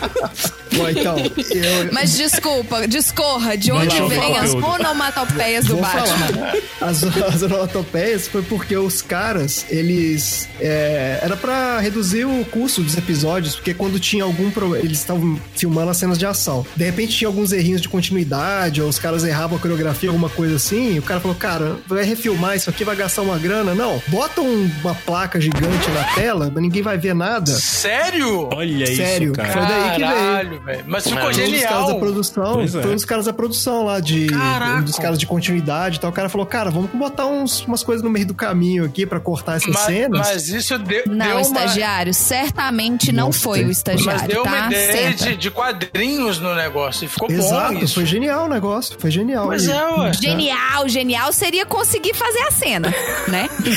Vamos combinar. Acertar a cena. Genial, É. genial consertar a cena dessa maneira. Seria acertar a cena. É genial não deixar a cena tosca, que é o que o Batman de 43 isso é genial. feito, né? Deixar de qualquer Exatamente. jeito lá. Todo mundo aqui já viu, e mesmo quem não nunca assistiu Batman, nunca se interessou, já viu essas cenas do seriado de 66 aí, que era, era clássico, né, cara? Aquela velha cena deles é, escalando o prédio, né, puxando a corda, que na verdade a, a câmera tá dobrada, deitada. Aquela, aquela máscara do Batman que mal cobriu os olhos dele, e tudo mais. Aquele Batman magrinho, né, subnutrido, tudo mais e tal. E- Esse, ta- talvez quando você fala de Batman clássico, esse acho que a grande maioria das pessoas lembra esse, O né? do seriado não é magrinho, não. Ele tem uma. ele ele, ele uma tem as pernas finas, né? tem as É, pernas finas e uma protuberância protuberância na é barriga. magrinho, Ele é barrigudo. É, é. Essa cena do, do dele subindo, né, nos prédios do tal e da janela, era muito concorrida por um monte de, de artista famoso no, do, do- de Hollywood, né? É, eu, eu- até pouco tempo atrás eu, eu falei com alguém sobre isso, a gente fez uma lista, cara. Mas tinha gente, tipo assim, nível de Frank Sinatra, os caras do jazz da época, muito, Jerry Lewis aparecia na janela. É, que participaram, né? Era muito legal. Era, era, era- Virou. É, é, tinha vários esses, esses cameozinhos, né? Sim, era muito legal. Essas figuraçõezinhas que os caras faziam. É isso mesmo. A série foi um mega sucesso, né? Foi, foi. Olha, um outro crossover que tinha, não tá aqui na pauta, mas eu acabei, lembrei agora. Vocês lembram do Besouro Verde? Que era o Besouro Verde, era não sei quem, e tinha o Cato, que era o Bruce Lee. Sim. Teve um crossover na. Bruce Lee, é. Teve um crossover teve, deles na. Só que Na era no do seriado do. Batman? Na série do Besouro Verde. Ah, tá, na série do E Besouro Verde. Batman e Robin apareceram lá. Eu, eu nunca vi inteiro, mas pra época devia ser sensacional, né? Pr- Primeiro crossover de em telas, né? Como que era o nome do Coringa dessa época? Que era o cara lá que tinha bigode e tudo mais? Coringa. O Joker o palhaço. ator, né? O ator. É, o, Como que era o nome O do César cara? Romero. César Romero. César Romero. É. César Romero, César Romero. Foi o primeiro Coringa, da verdade, né? Ou, ou esse, ou esse seriado dos anos 40 tinha Foi Coringa o primeiro também? Coringa. Não tinha. Não tinha, né? Acho que não. Então não, foi esse esse foi cara o foi o primeiro. primeiro que fez no, na TV. Primeiro Coringa. E, e a cara dele é muito clássica, né, cara? Que ele. É, acho que pra você fazer Coringa, você tem que ter uma cara de louco, né? E o César Romero, acho que ele, ele meio que editou isso, né, cara? Um Coringa não pode ter uma cara normal, né, cara? Ele tem que ter uma cara meio. Tudo bem que muita parte, muito do, do- da- da cara dele é, é a maquiagem que dá aquele, aquele efeito muito louco. Mas os caras tinham que ter a, a- o lance das caretas, assim, né? Senão não é um Coringa bem feito, né, cara? Meu, e os vilões do, do, daquela seriado era tudo cara de gabarito, né, cara? Não era qualquer um. Tanto que o César Romero, ele tinha uma característica dele que era o bigode. Se vocês perceberem, ele não. Ele, ele tá lá com a maquiagem e tá com bigode. Ele falou, não, não vai cortar meu bigode. Cara, isso é inacreditável, né, cara? Como é que. Isso são nos anos 60 mesmo. Como é que você contrata o cara pra fazer o filme e o cara fala assim, não, não vou raspar o bigode. É, você não fala, vou. ah, então pinta aí por cima. Maluquice, cara. Eu acho que teve uma outra história onde um cara também não tirou um bigode pra fazer um filme. Mas acho que não é esse herói, não, né? É, é verdade. Nossa, isso, não... É. isso é E atual, vou é te falar verdade. que o resultado do César Romero ficou melhor. Ficou viu? bem melhor. melhor. É Bem mais melhor. discreto do que desse último aí. Bem Puta melhor, tá merda. E, estagiário, obviamente, é, a gente pode já colocar a trilha, porque esse Batman aí de 66 foi que gerou uma outra linha aí de pra fazer as pessoas conhecerem o Batman, que foi o famoso Feira da Fruta. Entrei na feira da fruta pra ver o que a feira da fruta tem. Tinha laranja, morango e banana, só não tinha jacatu, meu bem.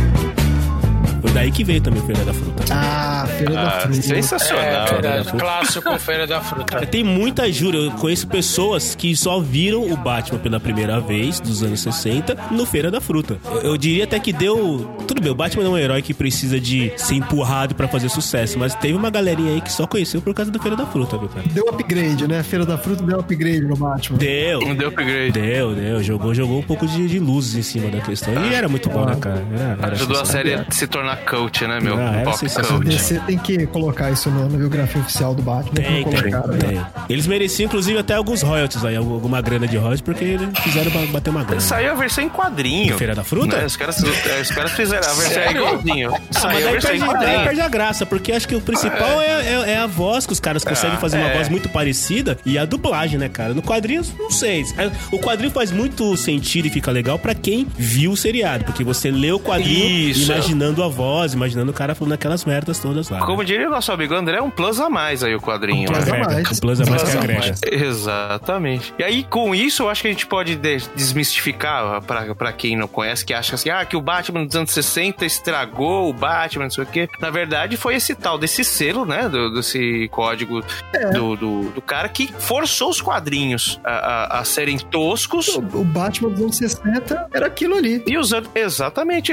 Ele só transferiu pra tela o que já era nos quadrinhos, essa tosqueira aí, né? Inclusive a história do, do seriado é justamente isso. Os caras queriam fazer. é, a história toda era que eles. A ABC queria fazer uma série de. Enfim, alguma, coisa que fosse pra aproveitar o sucesso do 007. É isso que eles queriam. Eles queriam uma série de aventura é, que, que tivesse um, apelo pro público e tal. E eles nem queriam fazer o Batman. Acho que eles tentaram fazer, pegar alguns outros heróis, não conseguiram. Batman foi tipo a se- segunda ou terceira opção. Só que era pra ser sério o negócio. Assim, a ideia era que fosse uma série séria. E aí que os produtores começaram a ler os quadrinhos do Batman e começaram a rachar de rir. Os caras falaram, cara, isso aqui não pode ser sério. Isso aqui é uma galhofa, entendeu? Então o seriado tem que ser uma loucura. E aí toparam fazer um lance de comédia. Mas por causa disso, porque os quadrinhos da época eram assim mesmo. Os caras se adaptaram. É. Uma, uma ótima adaptação, inclusive. E tem coisas sensacionais que eu acho que eles conseguiram é, deixar bem marcado, datado da época. Uma das cenas é o Batman e o Coringa disputando uma rincha lá, surfando, né? O Batman com aquela bermudinha de,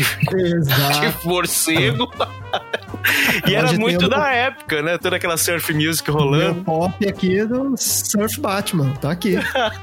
Cara, isso é muito galhofa, o fato de que o Batman sempre tem que ir nos quadrinhos, na, na, quer dizer, nos quadrinhos não, nessas séries, ele sempre tem que estar usando roupa que remete a morcego, mesmo que ele não esteja de uniforme. Então, se ele tá de bermuda, ele tem que estar de bermuda que tem morceguinho. Se ele tá comendo, ele tem que estar usando um lenço no, no, no- no colo que tem morceguinho. É muito galhofa isso. E cara. o mal de Alzheimer, né? Tudo tem que ter logomarca dele. E mal, mal de Alzheimer daquela época, né? Porque tinha lá, sempre tinha lá plaquetinha. Bate computador, bate não sei o quê. Tudo tinha uma plaquetinha, porque ele não sabia o que, era, né? Etiquetar as coisas todas. Tem que mostrar. tinha que etiquetar. Eu não sei como ele não perdia o Batmóvel por aí, porque eu acho que era o único que não tinha etiqueta, né? É, pois é. Uh, Talvez a placa do Batmóvel. É. Talvez nunca mostraram pra gente a placa do Batmóvel, deveria ter escrito Bate alguma coisa, né? Exato. Bate-móvel, né? Hã? Hã? Hã? Não é bate alguma coisa. É. É bate-móvel que tá Bate-móvel. escrito. Será que em Minas teria o Bate-Trem? Não, porque bate-trem pode ser qualquer coisa aí não ia adiantar nada. Em Minas Gerais isso não funciona, não, não funciona. Qualquer coisa é mais É. legal, porque tudo que você coloca bate na frente fica mais legal. Então qualquer coisa mais legal vira o bate-trem, segundo a regra que tem. Pô, do bate, inclusive inventaram a Bate-Macumba, né? Quem foi? Bate-macumba? Era a Rita... É, a Rita Lee... Ah, puta que pariu. Foi os mutantes, foram os mutantes. Os Imitantes, né? É, Sério mesmo que você veio por causa do Batman? Não, né? Você tá zoando, né, Ricardo? É, Ah, não, você tá de é uma mutantes. referência. Toca a música aí, estagiário. Bate macumba.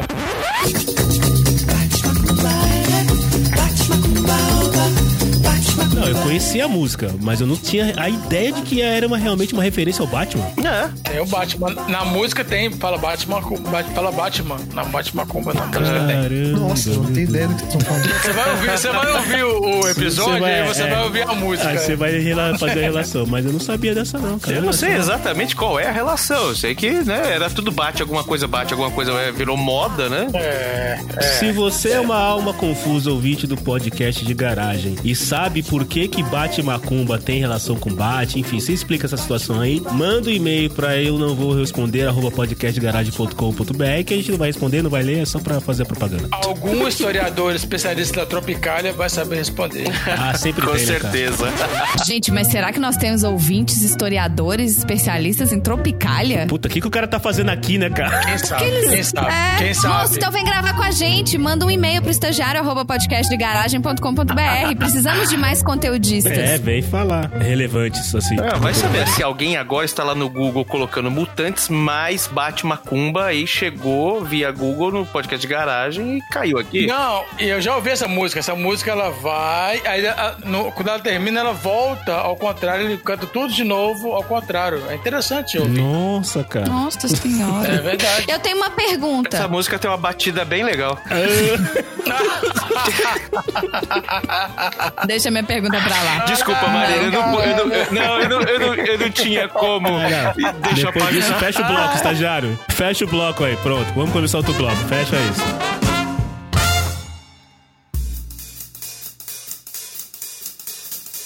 Chegamos nos anos 70. Ó, tá, esse, o povo desse podcast já tá quase nascendo. É, Uma hora de, grava- uma hora de gravação, tá? Nos Só pra avisar. 70. A gente tá marcando, relaxa. As pessoas desse podcast estão nascendo, né? Ou seja, isso tudo foi conhecimento adquirido depois de nascido, porque ninguém daqui viveu tudo isso que, que foi comentado até agora. Eu não, não- Exato. eu não nasci ainda, vamos lá. É. Não, é, nem eu, eu tô longe ainda Ninguém, também. ninguém, ninguém, na verdade. Nos anos 70, então, a gente tra- tira um pouco os quadrinhos dessa infantilização e transforma eles. A gente é ótima, né? Eu não tava lá, o que, que eu tô falando a gente? A gente estava lá. É, os, os heróis, né? As histórias de heróis começam a se afastar dessa infantilização e vão entrando nos temas mais maduros. Nessa época continua aquela, aquela censura? Então, nessa época começam a sair. É é porque assim, é o- a sociedade dos anos 70 a gente começa a passar por uma transformação, né? Depois tem todo né, a questão da guerra do Vietnã, tem todo aquele movimento é, do- dos direitos civis dos Estados Unidos e tal. Então, alguns caras começam a fazer quadrinhos já é, refletindo esse tipo de, de história. No, nessa época começam a sair alguns quadrinhos com o selo de aprovação lá do, daquele negócio, mas já com temas bem mais adultos, né? Tem o clássico, inclusive, é aquele do Lanterna Verde e Arqueiro Verde. Isso. Onde eles vão viajando pelos Estados Unidos e vão parando em várias cidades e vão lidando com várias situações assim de discriminação racial, drogas e coisas assim. Olha. E esses já saíram com selo. Então, assim, já é uma mudança de visão da sociedade mesmo nessa época. Só um adendo aí também, pra, eh, só para incrementar, nessa mesma, nesse mesmo pool de histórias aí, tinha aquela do Ricardito que você citou de drogas, né? Que o Ricardito, né? o- Isso, que ele se vestia, né, em, em heroína, não é isso? Isso, exatamente. Essa eu acho que foi a primeira ou uma das primeiras que foi publicada, foi vendida sem o selo, já sem o selo. Que eles falaram, não, não pode. Ah, essa já foi sem o selo. Essa foi sem o selo. Ah. E aí foi um absurdo. Ah, meu Deus do céu, não tem selo, meus filhos vão comprar, não vão. Enfim, comprou e na época é engraçado que, pelo que eu li, es- esse, esse arco de histórias, na época não fez tanto sentido. O pessoal não, não, não curtia muito tal, apesar assim, não, é- não era um clássico, obviamente, porque estava acontecendo naquele momento. Mas davam a importância, mas não viu quão importante seria para os quadrinhos depois, né? Hoje é um. Você comprar um encadernado desse é sensacional. Você vê toda, toda a ideia que se tinha, né, de mundo colocado nos quadrinhos, se você refletir com o que era os anos 60, essa galhofa, né? Isso Era muito mais É, exato, então a coisa já vai ficando mais, vou começar a lidar com problemas do mundo real, né? Não é mais agora alienígena com cabeça de zebra e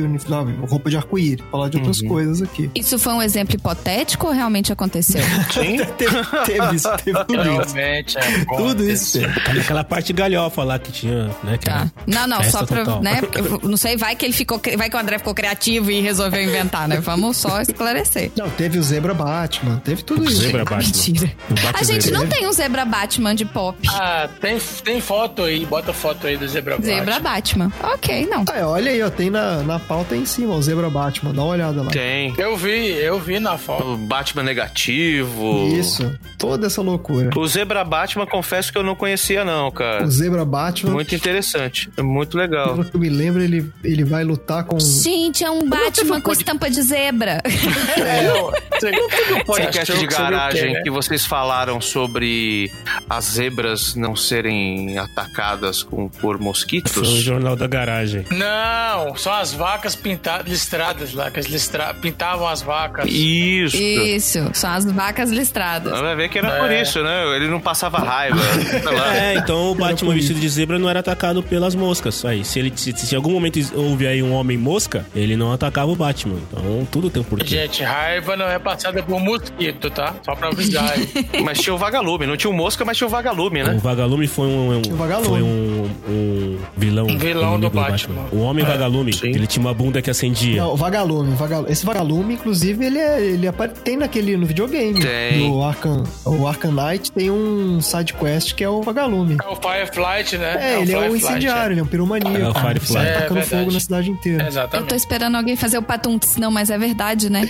Não, Não tudo tem, isso é tem verdade. piada. Não é piada. É, Isso não, é então- sério, isso aqui é, conteúdo. Firefly. É, não. Conteúdo, É. ok. Anos 70, então. Trouxeram personagens novos e que marcaram ou não? Continuou a mesma galera? Coringa, Pinguim, etc. Não, é, é a mesma galera, mas eles, na verdade, assim, eles não queriam usar aquela galera porque eles queriam realmente se afastar daquela visão muito infantiloide. Então começaram a pensar, pô, vamos trazer vilões novos, vamos mudar um pouco a cara da coisa aqui. Aí já começaram mandando o Robin pra universidade pra acabar com essa palhaçada de Batman e Robin. Os caras mandam pra universidade. assim, não, era pra o Batman começar a operar sozinho. Pra ser alguém na sabe? vida. Que, Então, que, que, que curso que o Rob foi fazer na universidade?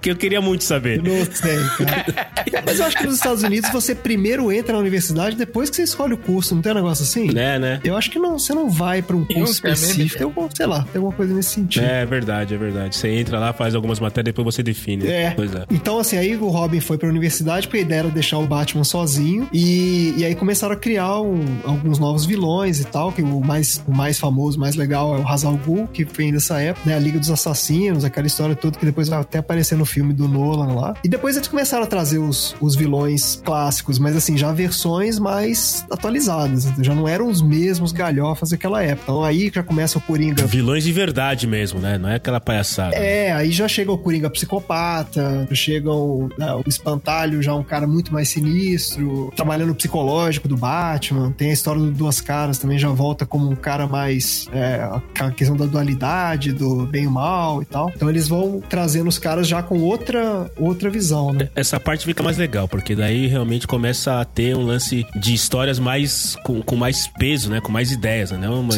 umas maluquices qualquer, né? As histórias dessa época são bem legais, né, Bunny? Mas você, São. dessa época que você começou a ler, né? Foi. Foi essas que você tava mostrando pra gente mais cedo. Foi, foi dessa época que aqui no, aqui no Brasil saía com um intervalo muito grande, né, de anos, assim. Então, no começo dos anos 80, a gente tava lendo histórias de, dos anos 70, é, de, puta, oito anos atrasado, enfim, não, não seguia muito uma cronologia. E a gente teve o prazer de pegar muito dessa fase aí, né, cara? Ah, e para mim, que era pivete, ler Batman era uma coisa como se fosse, meu, nossa, eu sou, já sou um adolescente, né? Porque era muito maduro pra época, né? Era bem mais adulto, né? era bem mais adulta, era mais complexa, os enredos. Hoje, lógico, se a gente for olhar agora na casa dos 40 aqui, você vê que tem algumas coisas assim que ainda são um pouco bobagem, né? É, tem um resquício ainda, né, daquela fase dos anos 60, mas você já vê que já é bem diferente. É bem. O tom das histórias é bem Muito diferente. mais. Teve uma, um- uma história que eu li de um dos ilustradores dessa época que o cara falou que pra ele mostrar o que ele queria fazer com Batman, ele pegou um papel preto e ele desenhou em cima do papel preto. Ele falou assim: ah, eu quero Olha. que seja esse aqui o tipo de história que a gente vai fazer. Os quadrinhos tinham que ser todos pretos e tal, pra dar essa noção de ser uma coisa bem sombria mesmo. É, inclusive até o tom do azul, né? Que é uma coisa que me incomodava bastante, esse capa azul e tal. É porque pra mim a capa do Batman, bota, luva sempre foi preto, mas é, é, usava-se bem bastante esse tom de azul, mas- mas nessa época começou a ficar realmente bem dark mesmo, né? Ficou bem, É. bem mais sombrio. Mas é aquilo, né, cara? Se, faz, se, se o personagem tem todo o lance sombrio, né? Da parte da escuridão, blá blá blá blá, blá não fazia nenhum sentido ele ter partes do uniforme dele que fossem claras, né? cara? Apesar que teve elipse, né, André? Eu acho Teve que até, elipse. até citou, é, né? Mas a história da elipse até tinha uma explicação, assim, no quadrinho, né? De que a ideia era que fosse atrair, qualquer cara que fosse atacar ele seria atraído pela elipse. E ali era uma parte meio protegida, tinha um, sei lá, um reforço na armadura. Não na armadura, né? na época na roupa, né? Quem que é Elipse? Explica pra essa alma confusa aqui que se perdeu na Elipse. Quem que é Elipse? E a parte amarela do símbolo do Batman, É, né? aquela, é o símbolo do Batman, que é aquele morcego preto com uma, uma elipse amarela em Ah, eu achei que era um personagem. A Elipse vocês mudaram o Calma, desenho. bem confusa mesmo. O homem em elipse. Eu achei que era alguém. É que vocês falaram, ah, Elipse, né, cara? Pô, deve ser, sei lá, uma entidade que veio dar uma Porque força não pro teve a Batman. batizebra, então o elipse Que também pode ser tipo o espantalho, né? Não é, mano. A elipse, na verdade, é só a parte amarela do, desenho, do logotipo do Batman. Ah, tá. Não, mas esse logotipo da elipse, ele é dos anos 60. Ele, ele surgiu, inclusive, na época do seriado dos anos 60. Ah, é verdade. Por isso que no seriado tem aquele elipse amarela. É verdade. Ele é, foi a primeira grande mudança que teve visual assim do Batman foi aquela, que antes ele não tinha elipse, depois veio aparecer ele. E daí pra frente ela ficou muito tempo, né? Quando volta, some. Não, e ficou, né, cara? O- Mas nessa época dos anos 70 tinha. Hoje, hoje na maioria, esse, esse- quando você vê alguma, alguma identidade visual do Batman, é difícil. Agora, sim, né? Por causa dos últimos filmes e tal, que tem todo esse lado mais dark e exagerado. É, agora já não tem mais. Mas era sempre a parte amarelinha, né? Ao redor e o morcego preto no meio, né? No, cara? no- Então do é- filme de- do Tim Burton de 89 tem, né? A elipse amarela. Tem, tem, tem. É verdade. Pra mim, essa elipse amarela, ela era meio que relacionada com o bate-sinal. É, ela representa, Não, né? eu acho Porque o bate-sinal, né, é aquela luz em volta do, sim- do morcego. É. Então, Ela ajuda a representar. É, remete, remete, é verdade, né? O bate-sinal, o bate-sinal clássico do desenho remete à elipse mesmo. Tá. eu confesso que eu tô olhando aqui na janela, né, o céu escuro. Se aparecesse um, bate-sinal agora, eu ia ficar num cagaço. eu ia falar, pronto, esse trem é todo de verdade, bicho tá dando tá uma pegando. merda muito grande e o bicho tá pegando, exato. Coronavírus. Mas, cara, se eu tivesse um pouquinho de grana, eu mandava fazer um bate-sinal e colocava na varanda, fácil. Ainda bem que você não tem, né, bem? Porque, nossa senhora. Você ia jogar o bate-sinal lá na casa do Ricardo? Eu ia jogar lá na casa do Ricardo. na parede da casa do Ricardo. Sabe que eu- ia pegar uma toalha, um, um capuz aqui, falar, patroa, peraí que estão me chamando pro churras ali do outro lado do quarteirão. Ele ia pegar o pijama do Dudu.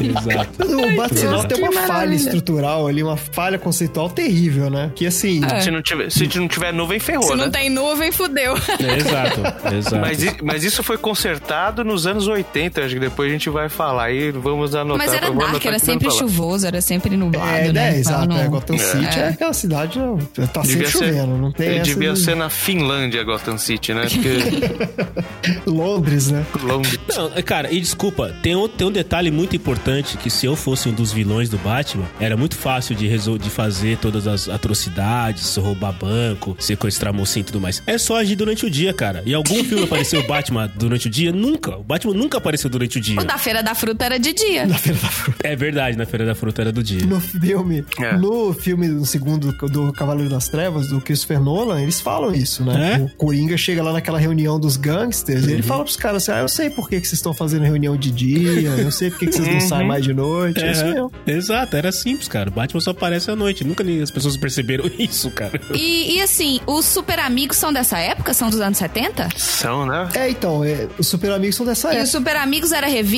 ou era só TV? Não, era o desenho. Ah, tá. É curioso que teve várias, é, que a gente quando via quando era criança, pra gente era tudo uma maçaroca só, né? Passava na Xuxa, Super Amigos, era aquilo ali. Mas Exato, porque passava todos os desenhos que eles compravam fora de ordem e às vezes fora de incompleto, ordem, né? Exatamente, não tinha ordem nenhuma nem nada, mas teve várias temporadas disso aqui.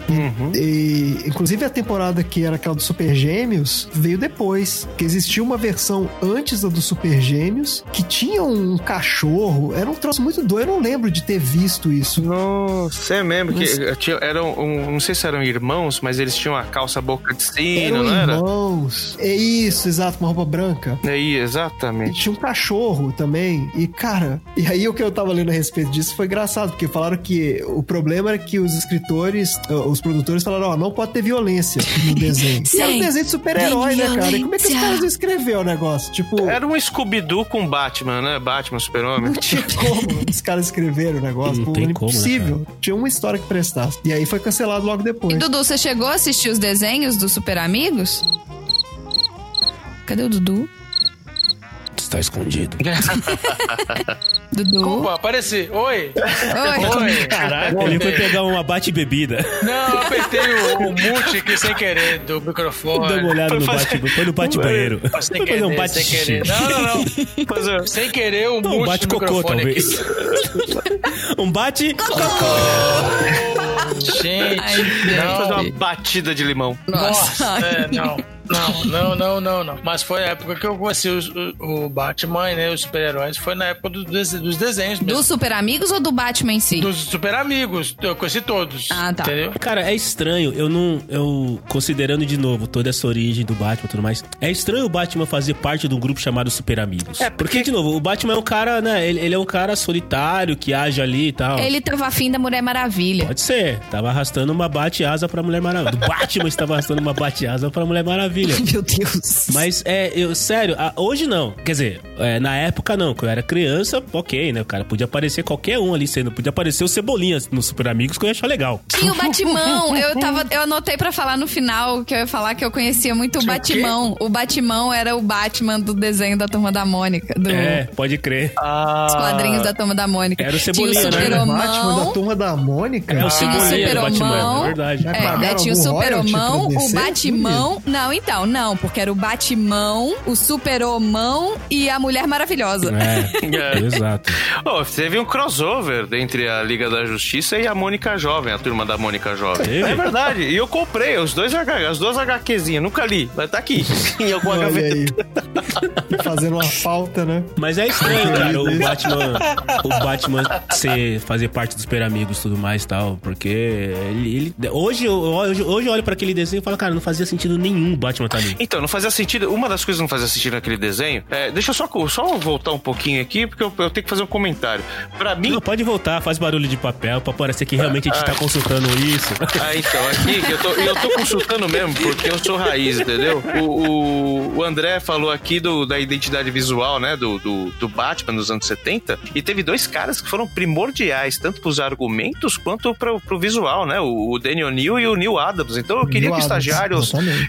Soltassem as palmas pra esses dois caras, porque, na minha opinião, esses caras ressurgiram com o Batman, cara. Se não fossem eles, Foram os caras que revolucionaram o Batman, com certeza. não tinha Frank Miller que fizesse esse cara voltar aí a- a- a- ao cenário né, mais sério das coisas. Mas enfim, voltando aí aos Super Amigos, era tão tosco que todo, todo super-herói tem seu, sua fraqueza, né? E a fraqueza do Batman e do Robin no mundo, no panteão dos deuses, é ser mortal, né? Ser, ser humanos comuns. Só que nos desenhos dos, dos Super Amigos, se tirassem o cinto de utilidade deles, eles ficavam inúteis. É. Não sabia fazer uma cambalhota, não, não fazia nada, né? Sempre, ah, tirar nossos cintos, e agora? O que será de nós? Somos apenas humanos comuns. Pô, é como se tirasse o anel do Lanterna Verde, né? Acabou. Ai, desculpa, cara, mas aí quando você fala de, de centro de utilidades do Batman, me, lembra- me vem o Feira da Fruta, né? De onde você tirou isso, Batman? Batman, de onde você tirou esse bate-escudo, hein? Porra, de onde você tirou essa merda? Você tá muito engraçadinho, hein, Robin? Lógico que foi do cu. Podia ser mais da onde? Claro que foi do cu, Robin. Foi do cu? Garoto prontinho. Eu nem lembro o que, que era que ele tirava do cu, mas ele tirava alguma coisa do cu. Modere seu linguajar, você é apenas um menino. Chegamos nos anos 80. Quem já tinha nascido nos anos no início dos anos 80? Da, de que, da que tá aqui nessa mesa. Acho que, acho que todo mundo, né? Tá. Como é que é a Marina? Geração o Acho quê? que todo Geração. refil. Geração refil. Refil. É, refil, então tá, beleza. É, então, nos anos 80 é que eu espero que vocês tragam mais conteúdo do que já trouxeram até agora, porque vocês realmente viveram essa geração. E é por- será que é por isso que a pauta de 80 do André aqui tá com quase duas páginas? Ah, Pode ser. Porque os imagina. anos 80 é que mudaram o game. Sim. Na verdade é que o... Beijo. Xi. Anos 80 tem que mandar um beijo pro Xi. Beijo, É, Xi. Beijo pro Xi. Seu lindo. anos 80 que foi a história. Porque foi nessa época que veio o Watchmen, a Crise nas Infinitas Terras e o Cavaleiro das Trevas. Basicamente foram as três maiores. Eu acho esse nome muito foda, cara. Crise nas Infinitas Terras. Se eu tiver um filho um dia, ele vai chamar Crise nas Infinitas Terras. Cara, eu, Crise nas Infinitas Terras pra dentro que tá frio, moleque. É muito bom esse nome, cara. Mas eu lembro que essa foi uma das que eu li na casa do Ricardo, justamente só por causa do nome. Falei, pô, que nome foda isso aí. Aí, saí com 150 de bis. Pô, mas se ele fosse te dar tudo que você tinha que ler antes, cara, você tem que ler 40 anos de revista. Não, cara, sério, acho que eu demorei. Sério, falando sério, eu devo ter demorado uns oito meses pra ler tudo. Uma que me Pô, chamou a atenção foi uma chamada Armagedon, mas eu nunca consegui ler. Eu não sei qual que era. Mas esse Armagedon é mais recente. é, eu acho que começo dos 2000, alguma Mais coisa assim, né? recente, É, final da era década de 2001. 90. Final da década de 90. Era chamava. Armagedon 2001. Final da década de 90, É. é. Me chamou a atenção essa. Que tinham vários heróis na capa. Mas é. essa, cri- essa crise foi a primeira vez que a gente ficou falando dessa história de, né, deles fazerem a cronologia, depois zerarem. Então foi a primeira vez que zeraram a cronologia da DC. Que a história era que antes tinha. Os caras faziam esses personagens galhofa, tipo, né, um monte de, de versões alternativas dos personagens. E chegou uma época que ninguém tava entendendo mais nada. Você tinha 10 super-homens diferentes, tinha 10 Batmans, tinha um monte de versão de cada herói. E os caras da DC falaram: não, o negócio tá, tá difícil e, né, e obviamente que tava tendo impacto nas vendas dos quadrinhos, os caras não estavam mais, né, conseguindo Claro. atra- atraindo, é, conseguindo atrair gente, né, leitor novo, falaram, não, vamos dar uma zerada aqui. E aí bolaram essa história, que era basicamente, é, era isso, né, era a história de um, de um alienígena que vinha lá, é, meio que exterminando todas as realidades, e a história era que no final ia sobrar uma realidade só. Então, a partir daquele ponto em diante, todas as histórias da DC iam se passar naquele mundo, naquela realidade. Isso virou uma regra, né? E foi uma história que demorou pra caramba. Atenção, querido ouvinte jovem que acompanha os seriados da DC que passam atualmente em 2020, que está sur- que, que vai sair agora a Crise das Infinitas Terras. Pode ser que seja um spoiler tudo isso que a gente tá falando. Se for, desculpa. Foi mal, hein? Mas assim, você podia ter lido, né? Então, se já tem, se a gente tá falando de um negócio de mais de 40 anos atrás, então não é spoiler. Não quero ninguém brigando com a gente, mas Não é. pra quem não sabe, a DC tá lançando, né, a Crise das Infinitas Terras no seriado agora esse ano. Fiquei sabendo que é uma bosta esse seriado, viu? É, então, eu, eu Não vi mais. ainda nada, mas não tem como fazer um negócio tão grandioso assim, né? Como foi Ah, nos é, quadrinhos e tal, né? Mas a, a ideia é a mesma. A ideia é a mesma. Ele tá. Mas é o anti-monitor também, que, que vem... É o anti-monitor, apareceu o monitor, e aí ele vem detonando lá o, o mundo da Supergirl, que é tudo separado, né? No Arrowverse lá. É... Isso. Eu achei, o que eu achei interessante é isso. Eles vão conectar os cinco seriados e aí o, a Crise das Infinitas Terras é um episódio de cada seriado. Uhum. Então, assim, a primeira parte é no, sei lá, na Supergirl, a segunda parte é no Arqueiro, a terceira parte é no Flash, quarta parte na Batwoman. São quatro só. É, tem né? o- Não, tem e a quinta lendas, parte né? nos Lendas. Guardiões. Lendas, isso. Então, assim, achei, isso eu achei super interessante. Mas você tem que, né, acompanhar tudo pra E entender. parece que vão até mexer no. Vão mexer no nível dos, do cinema também, né? O que é uma ótima pra, pra zerar. Isso que eu ia perguntar. Sim, então, parece que o Ezra, o Ezra Miller vai fazer uma aparição nisso. Sim, Eu vi, a DC sim. fez um post, né, no Instagram, com o Flash do seriado e o Ezra Miller, que é o Flash. Ih. Fresh. É o Flash. E o Ezra Miller, que é o Flash, que é o Flash do É o cinema. The, o The Fresh. The Fresh. Flash. The Fresh. Fresco. Então pode ser que eles também que é ótima, tragam a- o cinema, o- né? Alguns personagens do cinema. Eles não vão conseguir pagar uma Gal Gadot, Não um vai. Jason Momoa. Mas, né, de repente o Cyborg e o Flash, o cachê é mais em conta e dá pra colocar lá, Mas se eles entendeu? são do universo do cinema e eles entrarem na história e realmente mostrar que zerou tudo, então em teoria zerou lá Ben Affleck, zerou aquela galera É. toda também. A DC tá tentando se acertar, né, gente? Vamos ver como é que vai É, ser. o problema da mundo DC que eu acho é que assim, aí. eles acertaram na Mulher Maravilha, eles acertaram no Aquaman, mas ainda não acertaram no resto. Acertaram É. em partes. Acho que eles é acertaram acertaram o sim. tom dos filmes, mas ainda não. É. É, assim, os grandes heróis mesmo ainda não conseguiram, né? Mulher Os Maravilha, sim, roteiros foi legal. o deixam filme, mas- desejar, as duplas, os atores. Não, não, não, não tô desejar. falando do roteiro, assim, mas tô falando do personagem, sabe? Ah, mas eu Tipo, falo. a, a Mulher Maravilha é a Gal Gadot e pronto. Ah, não, Se eles botarem certo, outra né? pessoa, A personagem entendeu? deu certo. é. Jason sim, Momoa também é a mesma coisa. O cara, É, é, ele é- sabe? ele é legal. Deu certo, sim. O Deus Então, assim, Momoa o, deu certo. o ator. É, é, assim, eles não podem trocar o ator agora, que vai que é um risco muito grande. Só Uhum. que ao mesmo tempo, se eles, o resto também não tá ajudando, entendeu? Não dá pra manter o resto. É. É. Não é igual o Capitão América e o Homem de Ferro e o Thor e o etc, etc, etc, que mantiveram, né, os personagens porque deu certo. Então, assim, é, desculpa, gente, Batman, né? É, pois é. Então, e, e- falando nisso, eu- eu achei o Batman do Ben Affleck muito legal. Eu achei muito. É, eu, eu também não achei eu achei errado, não. só que imagina Não, não, daqui não, 10 não. anos o, o Batman não? O que foi, gente? Não, gente, anos 80. Anos 80. é, perdão. Volta. Bem, Batman, enfim. Mas é pós-crise. pra isso que eles dizem. Qual é a crise? O estagiário já Então. foi embora, tá? Já, bateu- já deu horário dele. Tá? eu tava falando da crise. Então o negócio é o seguinte. Aqui tá escrito assim: Batman pós-crise. O que, que é a crise? A Ah, crise pós-crise. econômica? É, porque, porque a crise. Não. Não, porque a crise das infinitas terras. Batman tava em crise Isso. da meia-idade. A crise das Infinitas Terras zerou todo o universo da DC. E aí começaram então Em a aparecer. partes. Em partes. Em partes, Que é, agora- exato. Assim, em- em- Tem uma teoria- coisa chamada fator Batman. Porque todo mundo zerou. Teve o, o- o Superman do Frank, do Frank Miller, o Superman do, do John Byrne, a Mulher Maravilha do George Pérez. Só que o Batman zerou, né? O Batman continuou a- as mesmas. O Robin continuou a. Não, mas, mas mudou a origem dele, né? ah, é, mudou. Porque o Robin, antes da crise, o Robin já, já não era o Dick Grayson mais, era o Jason Todd. Isso. E só que ele era o, ele era a origem dele era parecida com o do Dick Grayson, que ele também era um negócio de circense, Uhum. teve o assassinato dos pais e tal. E na pós-crise, ele virou o moleque que roubou o pneu do Os Batmóvel. pneus do Batmóvel. Aí, aí, aí, tá vendo? Não é dá, sério velho. Não dá, o não dá. Não Batmóvel- dá, não dá. Não dá. Batmóvel é frágil assim que você consegue roubar O um Batmóvel pneu, não tem uma ah, trava anti-roubo na roda? O meu Fiesta tinha. Que vacilo. O mano vacilou, velho. Deixou lá o bagulho panguando. Perdeu o Playboy. Em Gotham, como é que você tem um carro que não tem, tipo, uma trava de roda em Gotham? Pra, pra você ver que o bagulho é louco em Gotham, né, mano? Mas a história é justamente essa. Você vê que eles o- não respeitam nem o Batman. O Batman nunca imaginou que ninguém fosse roubar o pneu do Batmóvel, porque ele falou, cara, eu sou o Batman, ninguém vai pegar no meu carro. E aí ele vê um moleque roubando o pneu, ele fala, pô, esse moleque aqui é sinistro. Que vida louca. Tem uma moleque. coisa aqui com ele. Então ele pega o Jason Todd pra ser aprendiz dele, justamente por causa disso. Foi o único. E esse moleque, ele era meio. Ele era meio sanguinário, não era? Esse segundo Robin aí. Ele matava a polícia. Matava por. Não, acho que não. Ele era porra louca, né? Acho que ele era. Não, ele era meio desajustado. É, ele era. A ideia é que ele era meio malucão, assim.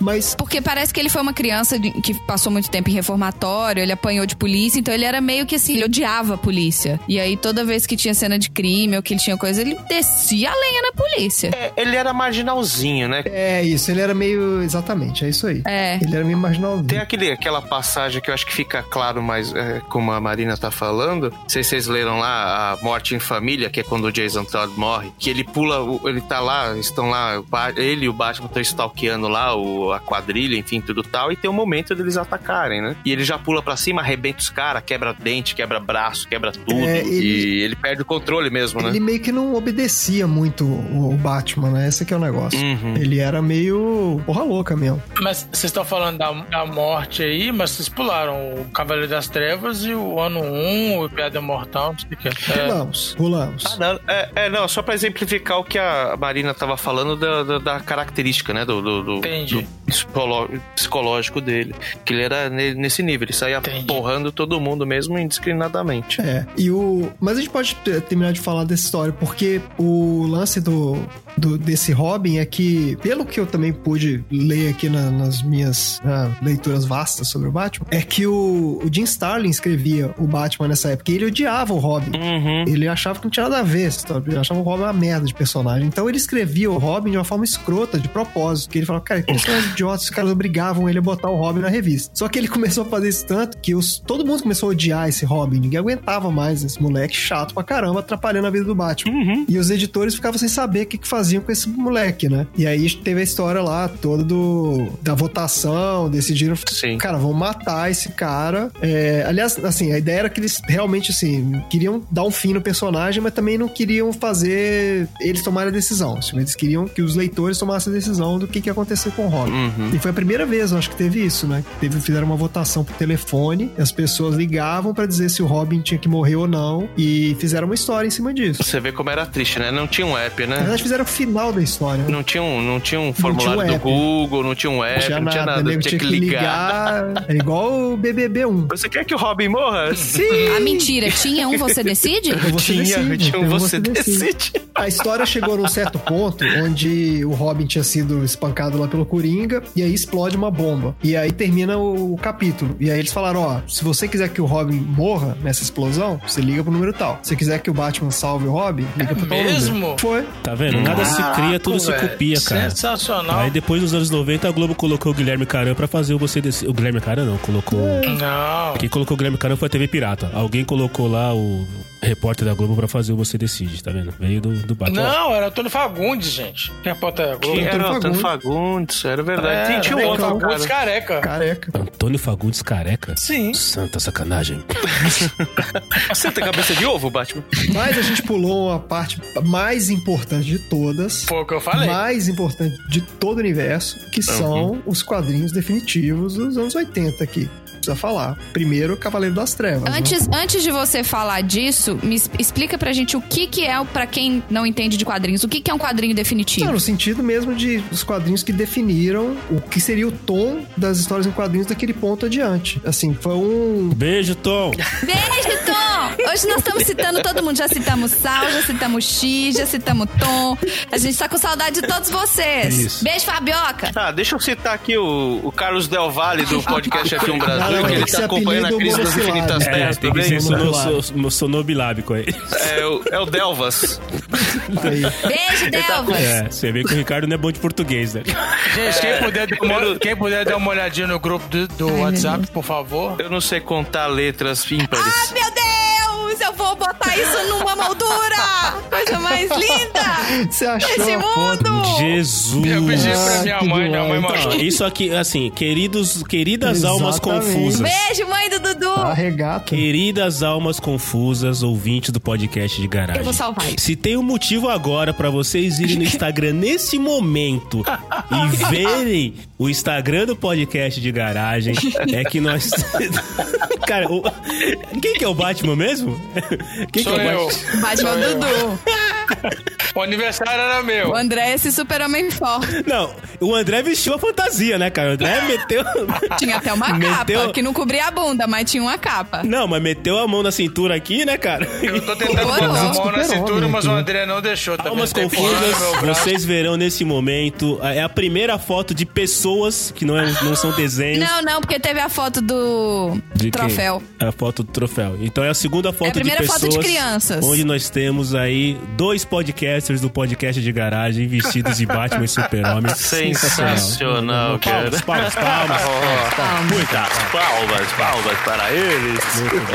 Colocar no. Eu tenho que salvar aqui pra não esquecer de A nossa botar na época certa. 80. Santa sacanagem, Batman. Ah, você devia ser 6, Ai, 7 anos de idade no máximo. Isso é muito maravilhoso. Vai ver. Nossa, vai pra parede fácil isso aqui. É. Muito bom. Foco. Não temos. Não, perdeu. É, Depois disso aqui, eu acho que a gente deve, deve parar pra fazer a versão 2 do programa. Ai, Pois é, foi o que eu falei. Por mim, a gente para por aqui, que essa imagem. Deixa eu fazer uma pergunta. Deixa eu fazer uma... O Dudu, você, você leu o Cavaleiro das Trevas nessa época? Não, Cavaleiro das Trevas eu vi só o. Eu só vi a animação. Eu tenho aqui o Batman no 1 e, e a Piada Mortal, mas eu sou posterior, gente. Eu só peguei isso Ah, depois. então eu vou perguntar Então, pro... eu não acompanhei Deixa eu perguntar pro Andrezão. Andrezão, sobre Cavaleiro das Trevas, a HQ. Lá naquele meio lá de 86, se não me engano, para 87, quatro volumes que a gente esperava é, sair, né? do- do- na, ficava fazendo fila na banca. É, você, pequenino como era, como éramos, né? Ver um Batman tão é, decadente no sentido assim, né? Ele já tinha 10 anos que tinha se aposentado e voltar tão porradeiro como a gente nunca tinha visto antes, cara. Qual foi a sensação que você teve de ler aquelas primeiras páginas daquele primeiro volume, velho? Não, foi, foi uma loucura. Eu, na verdade, eu fui ler Uhum. alguns anos depois. Eu já peguei uma versão encadernada.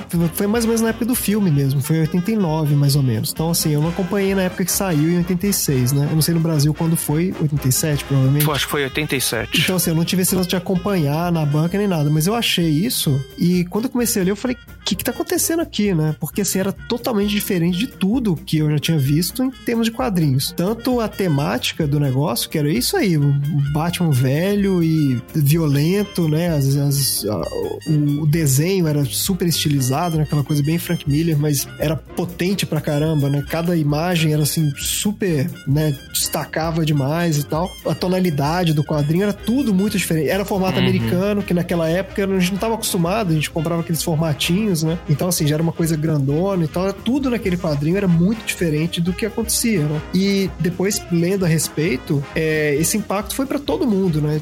Pra todo mundo que fazia quadrinhos, todo mundo que lia quadrinhos na época, ficou muito impressionado com o negócio. Que foi um projeto totalmente diferente do que existia. E por isso que ele é um dos quadrinhos definitivos, porque a partir dali, com o Cavaleiro das Trevas e o Watchmen, né? Que foi um pouco antes, Uhum. mudou tudo, né? A, a relação do- do- dos criadores, dos escritores, dos artistas com a mídia de quadrinhos, essa mídia especialmente de quadrinhos de herói, mudou totalmente. Né? Ali virou realmente o, o- se aproximou muito do que a gente está acostumado hoje, né?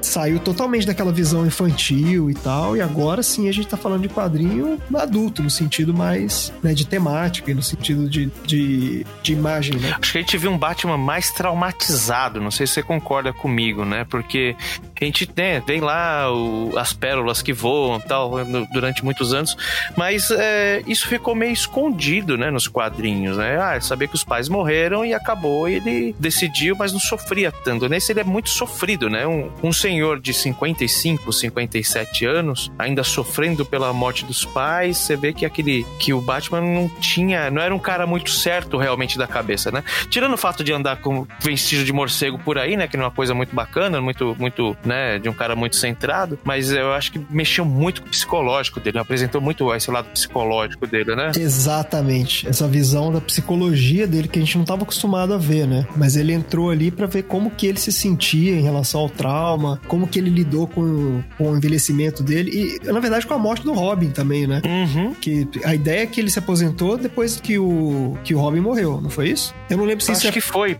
Que se eles falam exatamente depois, é, que depois do que aconteceu com o Jason, né? Não falam o que, que aconteceu, a gente sabe que ele morreu, né? Isso, é, exato. Não fala exatamente o que foi, mas é, dá, dá a entender que com alguma coisa aconteceu com o Jason e a partir dali ele decidiu que não, não dava mais. Mas ele nunca deixou de ser o Batman também, né? Uhum. Que é outra parte da psicologia dele que eu acho que é interessante. Que é o lance de que ele é, ele é o Batman, né? Ele não é um. Ele não é outra coisa, ele não é o Bruce Wayne que se veste de Batman. Exato. A psicologia dele é aquela. E ali você mostra que ele, ele mesmo velho, ele não consegue se desvencilhar do negócio. E aí ele, É um, a, é a um volta ser dele à até parte, né? meio. É, exato. A persona dele, né? Passa a ser o Uhum. Batman né, a partir do trauma que ele teve. D- dessas três aí, dessas três, vamos dizer assim, séries, ou chame, não sei como é que a gente pode chamar, mas a gente tá falando Cavaleiro das Trevas, e aí no mesmo período ali, próximo Batman 1, e aí a Piada Mortal, que eu considero talvez um dos melhores, acho que foi um dos primeiros que eu li realmente na casa do Bunnyman, e eu ainda vou fazer um quadro com a capa da Piada Mortal e vou colocar aqui na parede de casa, que é muito Não, o foda isso. Brian Bolland é sensacional o Nossa, traço dele. incrível. É, cara, é muito incrível aquela, cara. E assim, desses três, quais vocês consideram, cara, esse aqui é o indispensável pra gente conhecer o Batman e lembrar com todo esse lance que o André falou de que ele é esse cara, de que ele não é o Bruce Wayne, não é um justiceiro que veste uma roupa e sai à noite e tal. Qual desses três vocês consideram que, puta, é- esse, esse é o que não, esse é o que não poderia deixar de ter sido feito, não, não deveria ter sido, podia ter deixado de ser feito pra poder mostrar o quanto o Batman é o que é o Batman que a gente conhece hoje. O Cavaleiro das Trevas, o ano 1 ou a Piada É que a Mortal? piada mortal explora mais o Coringa, na verdade. Assim, a relação do Batman com o Coringa. Eu, dessas três aqui, eu gosto mais mais, e que eu já reli várias vezes, eu acho o ano 1 pra mim é a top, assim. Eu acho Ano 1. a melhor de todos. Olha o André usando gírias. É, mostra. o- Topzera, mano. Esse top aí ficou. Topzera, mano. Topzera. Ficou marcado aqui. É. Porque ele não soube se expressar, eu entendo, eu entendo isso. Não Tô sou. na vibe. Nossa, tô na vibe aqui do, do- do- dos anos 2000. Tá on vai. fire. Instagrammer. Isso é, isso é gira de quê? É gira, gira de influência? Faria Limer. Ah, lembra, né? Faria Limer. é, Eu Faria acho Limer. a- o ano 1 a mais, a mais legal. O ano 1, ele conta a história. Porque assim, a ideia que o Frank Miller fez o Cavaleiro das Trevas pra ser como se fosse o fechamento da história do Batman. E depois ele fez o ano 1 como sendo a primeira história do Batman. Essa era a ideia. Então ele vai pros dois extremos. Só que elas, tanto tematicamente como artisticamente, são bem diferentes. Assim, você vê o Cavaleiro das Trevas, ela, é, ela impacta muito mais como, né, como obra. Mas o, a- o ano 1, ele já tem, é mais sofisticado, eu acho, como narrativa. Acho mais legal. Inclusive porque tem a arte do Dave Mazzucchelli também, que eu gosto pra caramba, né? Os dois tinham trabalhado juntos no Demolidor, fizeram Sim. lá toda aquela história do, na queda do, do Murdoch e tal, que é muito legal Aham. também. E foram pra DC fazer esse Batman 1. Conta, conta o... É meio que aquela história que tem no filme do, do Christopher Nolan, depois a gente vai falar também, que é o... Conta o Batman voltando pra Gotham City depois de muitos anos, né? O Bruce Wayne, no caso. Volta pra, pra Gotham City depois de ficar um tempo longe da cidade e assumindo, né? te- Começando a luta contra o crime, digamos assim. E nessa história ele chega na cidade no mesmo dia que o comissário Gordon chega também, que ele vem de Chicago pra assumir um, um cargo na polícia lá de Gotham. E aí vai mostrando a relação dos dois e como que eles se conhecem e como que os dois vão começar essa a, a luta contra o crime em Gotham, que era uma cidade super corrupta e polícia corrupta, a política toda, né, toda ferrada e tal. Então a dinâmica é bem legal, assim. O quadrinho é bem mais de detetive mesmo, assim, mais é, noir no sentido estilístico. Não é tanto de aventura, apesar de que tem cenas e tal. E eu, eu adoro, acho genial. Qual dessas você, você gosta mais? Cara, eu acho que. Cavaleiro das Trevas, cara. Eu, eu, eu não sei se foi por conta do impacto e, e de todo o fechamento, né, da, da história do, do, do- Batman. Eu acho que ele é. Acho que me impacta mais. O ano 1, por incrível que pareça, eu acho que, meu, é uma história ok. Eu acho bacana, eu acho indispensável também. E a piada mo- mortal tá entre os dois, né? Assim, co- como você falou, ele mostra um lado mais do Coringa, né? Qual é o limite da mente humana, né? Explora bastante esse lado psicológico. E também um Coringa, assim como a gente nunca tinha visto um Batman é, no, no Cavaleiro das Trevas, a gente também nunca tinha visto um Coringa louco daquele jeito, né? Loucão. Ali é o Coringa loucão mesmo. É, o Coringa é É, como todo mundo sempre quis ver, né, cara? Sim, é o cara inconsequente, o cara que não tem lógica no pensamento, é o cara que ele vai lá e atira pra matar mesmo, ou ele atira pra machucar, pra zoar. Tem uma. A, a- a piada mortal tem algumas coisas que deixa no ar aí, se é, ele estuprou a Bárbara Gordon ou não, se ele violentou também o, o próprio comissário Gordon, porque ele acaba é, é, sequestrando o comissário Gordon, se o Batman matou o Coringa, enfim É. tem algumas coisas assim que, que deixa muita coisa no ar e é uma história, é, concordo contigo, ela é mais do Coringa, né? Essa relação do Batman e Coringa, é, mas ela tá à parte. Assim como eu incluiria também o Filho do Demônio aqui, que eu acho que é um- uma história muito bacana. Mas a Cavaleiro das Trevas eu acho que é imbatível, cara. É, tem a relação, tem toda essa esse fechamento da, da vida do, do Batman, tem a relação com o Super-Homem, a relação, todas as referências com o que, que aconteceu com os outros heróis, remetem à Guerra Fria ainda, né? Então eu acho que é uma coisa, um fechamento muito, muito digno de um Batman, cara. Não, eu acho que isso você tocou num ponto importante, que eu acho que é uma história, apesar de tudo isso, assim, de ser um marco mesmo, eu acho que ela é uma história, tem que ser muito contextualizada, sabe? Acho que ela, é, ela tem muito ali da carga da Guerra Fria dos anos 80. Então, dependendo de, de você ler, de, de como você lê aquilo lá, né? Se você não tem muito contexto da época, pode ficar até um pouco meio, ficar meio ridículo, assim, algumas coisas. Uhum. Mas, é, claramente, ela tá muito conectada com, com aquele contexto de Guerra Fria, assim. E tem um lance também que é da relação do próprio Batman com o Coringa, né? Que é, o, É. o- quando o Coringa, Coringa acorda em, em Arkham, depois de ficar anos catatônico. Ela- Aquela parte é genial também. Sim, você vê que a, faísca dele é o Batman, né? O Batman Exato. ressurge, ele ressurge junto. É, porque o Batman parou de, né, saiu de cena, o Coringa fica catatônico durante anos e anos. E aí na TV, ele, ele tá lá no- sem falar e tudo, e ele vê que alguém fala assim, ah, porque a volta do Batman e tudo. Na hora o olho dele abre, né, ele meio que começa a sorrir e aí começa a rir loucamente e tal. E a partir Ai, daí, credo. ele vai sair. Nossa, é muito legal. Nossa, É muito, muito louco legal. esse lance, né, cara? Que assim, literalmente, não existe Batman sem Coringa e não existe Coringa sem Batman, né, cara? Um, É, não existe o vilão se não existe o herói, né? um, dá- um alimenta o outro, Por né? isso que eu falei que eu ia ficar com cagaço se eu visse o bate-sinal. Que eu falei, putz, não é legal porque tem o herói, é porque é ruim porque os vilões estão aí, entendeu? Então, mas por que, por que que o, por que que o, o, o Coringa, assim, de tantos vilões que nós falamos aqui, como o Homem-Gato, o Homem-Calendário, tantos vilões que botam medo, né, só pelo nome, né? Por que que será que o Coringa virou, porque assim, quando você fala em Batman, o primeiro vilão que você... Algumas pessoas podem lembrar do Pinguim, mas acho que a grande maioria lembra do Coringa. E o Coringa, ganha- não só pelo filme agora, mas ele sempre teve um hype maior, né, cara? Todo mundo sempre enxergou. Por que que o Coringa virou? Não, gente, e o Coringa dos, dos filmes recentes, não do filme do Coringa, mas o filme do último Batman, o, cara foi perfeito, assim. Ele é um. Você viu o cara na TV, né, no, no cinema, e você ficava assustado. Você fala, esse cara é realmente. é, Você vê o Coringa psicopata, não o Coringa palhaço. Pela primeira vez conseguiu se dar o tom psicopata real, digo assim, dá medo, sabe? É o tipo da coisa. Você bate o olho, você fala, eu não tenho medo disso. Você fala, não, esse. Se um cara com essa roupa desse jeito cruzar a rua comigo, eu vou pro outro lado da rua, entendeu? nenhum outro vilão é, colocado no cinema, numa tela de cinema do Batman, me- deu tão certo quanto o Coringa, né, cara? O Charada foi uma piada. O espantalho quase chegou lá. Ah, não, mas daí você vai pegar aqueles filmes ali dos anos 90. É, também, né, Então, cara? querido ouvinte, como você pode perceber, a gente já tá chegando quase no final do episódio e para vo- a gente vai ter que renomear esse episódio, porque agora não vai ser o 80 anos mais um do Batman. Não vai ser. São os 40 anos do Batman, porque a gente vai voltar num próximo episódio com outros 40 anos. Então vamos lá, Batman, fecha a porta da garagem, vai. fechar a porta da garagem. Ah, mas você vai encerrar aqui no meio da conversa? Não vai terminar nunca se a gente não encerrar.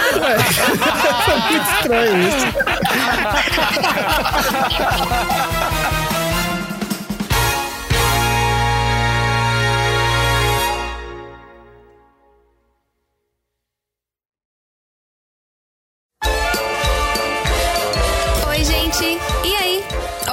não vou perguntar o que, que vocês acharam do episódio, porque o episódio ainda não acabou. A gente só tá fazendo uma pausa pra respirar e a gente vai voltar ainda com a parte 2 dos 80 anos do Batman. Queria agradecer já de antemão ao Dudu, ao André e ao Ricardo Banniman pela presença deles aqui, pela dedicação, pelos estudos e por todo esse conhecimento que eles estão trazendo pra gente. Olha, por isso que a gente quis quebrar em dois, sabe? Não dava pra cortar nada, gente. É muito conteúdo, tem muita coisa acontecendo, foi muito engraçado. E a gente ainda vai trazer a parte 2. Obrigada, meninos, seus lindos. Seguinte, assim como a gente fez com a gatinha da Capitã Marvel junto com a Carol do The Pet Lady no Ariushi do 80 Watts, a gente também tá fazendo um sorteio essa semana. Então, se você tá ouvindo esse episódio na semana do lançamento e na semana seguinte, ou seja, antes de lançar o próximo episódio, a gente tá sorteando um Funko Pop do Batman edição 80 anos para comemorar essa data, para comemorar esse programa que a gente montou para vocês. Então, quer saber como participar? Corre pro Instagram do podcast de garagem, arroba podcast de garagem. Lá tem todas as regras,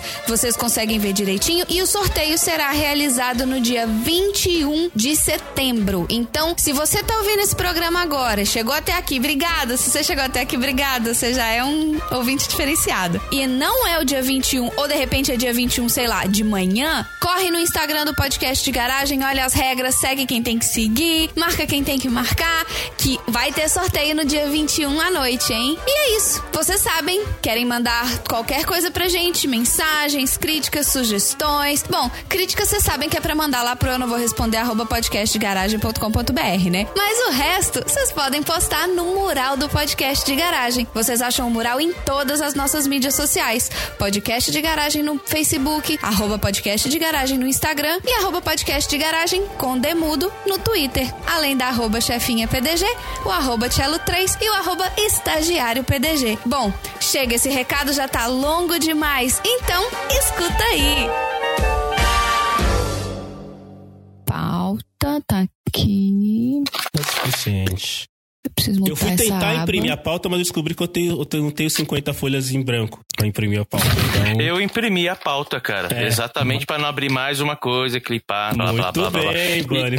Olha aí. Você, como podcaster, está realmente dando exemplo aqui. Puxa vida. Inclusive, seu André, parabéns. O senhor não merece palmas. Como é que é? Merece eu- o Tocantins inteiro, É aquelas eu, eu mato a cobra e mostro o pau. Literalmente. Cara, fica, Ah, fica- porque fica pedindo pauta. Por que, que você não faz a pauta? Então, vamos Mas fazer. de acordo com essa pauta aqui, a gente vai falar o quê? Porque a pauta É, é, tudo. Olha, eu, eu- diria que a gente Tem tudo Não, na pauta, ficar- velho. Eu imagino, Não, Aqui, é, eu imagino que esse programa aqui. vai ser uma leitura da pauta, né? Eu É. imagino que dá uns dois meses de podcast aqui, cara. A gente vai. É, eu falei que esse em vai ter, pa- né? Vai ter parte 1, parte 2. Ah, tem que ter, velho. Não é, a pauta é Não, só é. pra dar ideia. Não, É gente, a gente tem que respeitar nossos ouvintes e depois do depois do, do de Avengers, a gente prometeu que não ia mais fazer cinco horas de gravação. Então, mas peraí, peraí. Avengers foi 80 quando? Dois, ano passado, não foi? Foi. Foi o episódio Um por ano, então, primeiro- Marina. Pô, um por ano. Um por ano de cinco horas. Pô, arrebentar já, Vocês meu. estão malucos. você, você vai fazer Então aqui vamos fazer o 80 seguinte, vamos gravar no é- final de semana, gente. Tem um A barulho. gente, É, eu tenho reunião amanhã cedo, cara. Eu tenho reunião Não, a amanhã gente pode cedo. gravar uma parte hoje. Eu, eu tenho certeza que vai ficar grande, gente. Não, Não, não, não tem pode. dessa. Olha o tamanho da pauta, Não, não gente. pode, não pode. Não, mas você não precisa fazer a pauta Beleza. inteira. Inclusive, tem, tem aí a, o, o roteirinho do início, justamente para tipo assim, ó, ele pode focar nisso aí, entendeu? A pauta é, é um extra a mais, é um plus a mais. Não plus É, a mais. precisa- Plus a mais. Então, Se o alguém plus a quiser mais é, é- é redundância, você sabe disso, né? se aventurar, Plus a mais. Ô, estagiário, pra cada mudança de bloco eu quero aquele tananã, sabe do desenho? Ah, legal. Eu acho que a gente pode falar da pauta tintim por tintim, faz tudo, aí edita, coloca num, num tamanho, né, condizente, condizente com o mercado, e depois de seis meses eh, vende, né, a extended version, né? É, isso. a versão estendida. Vocês não têm noção, gente. Essa pauta aqui é, é ultra resumida. Não, eu tenho certeza. Eu tenho um livro aqui que tem, que tem, o, Ah, não, que tem eu a dieta acredito. do Batman. Eu Vocês acredito. Claro que eu não duvido. Eu acredito. A dieta do Batman.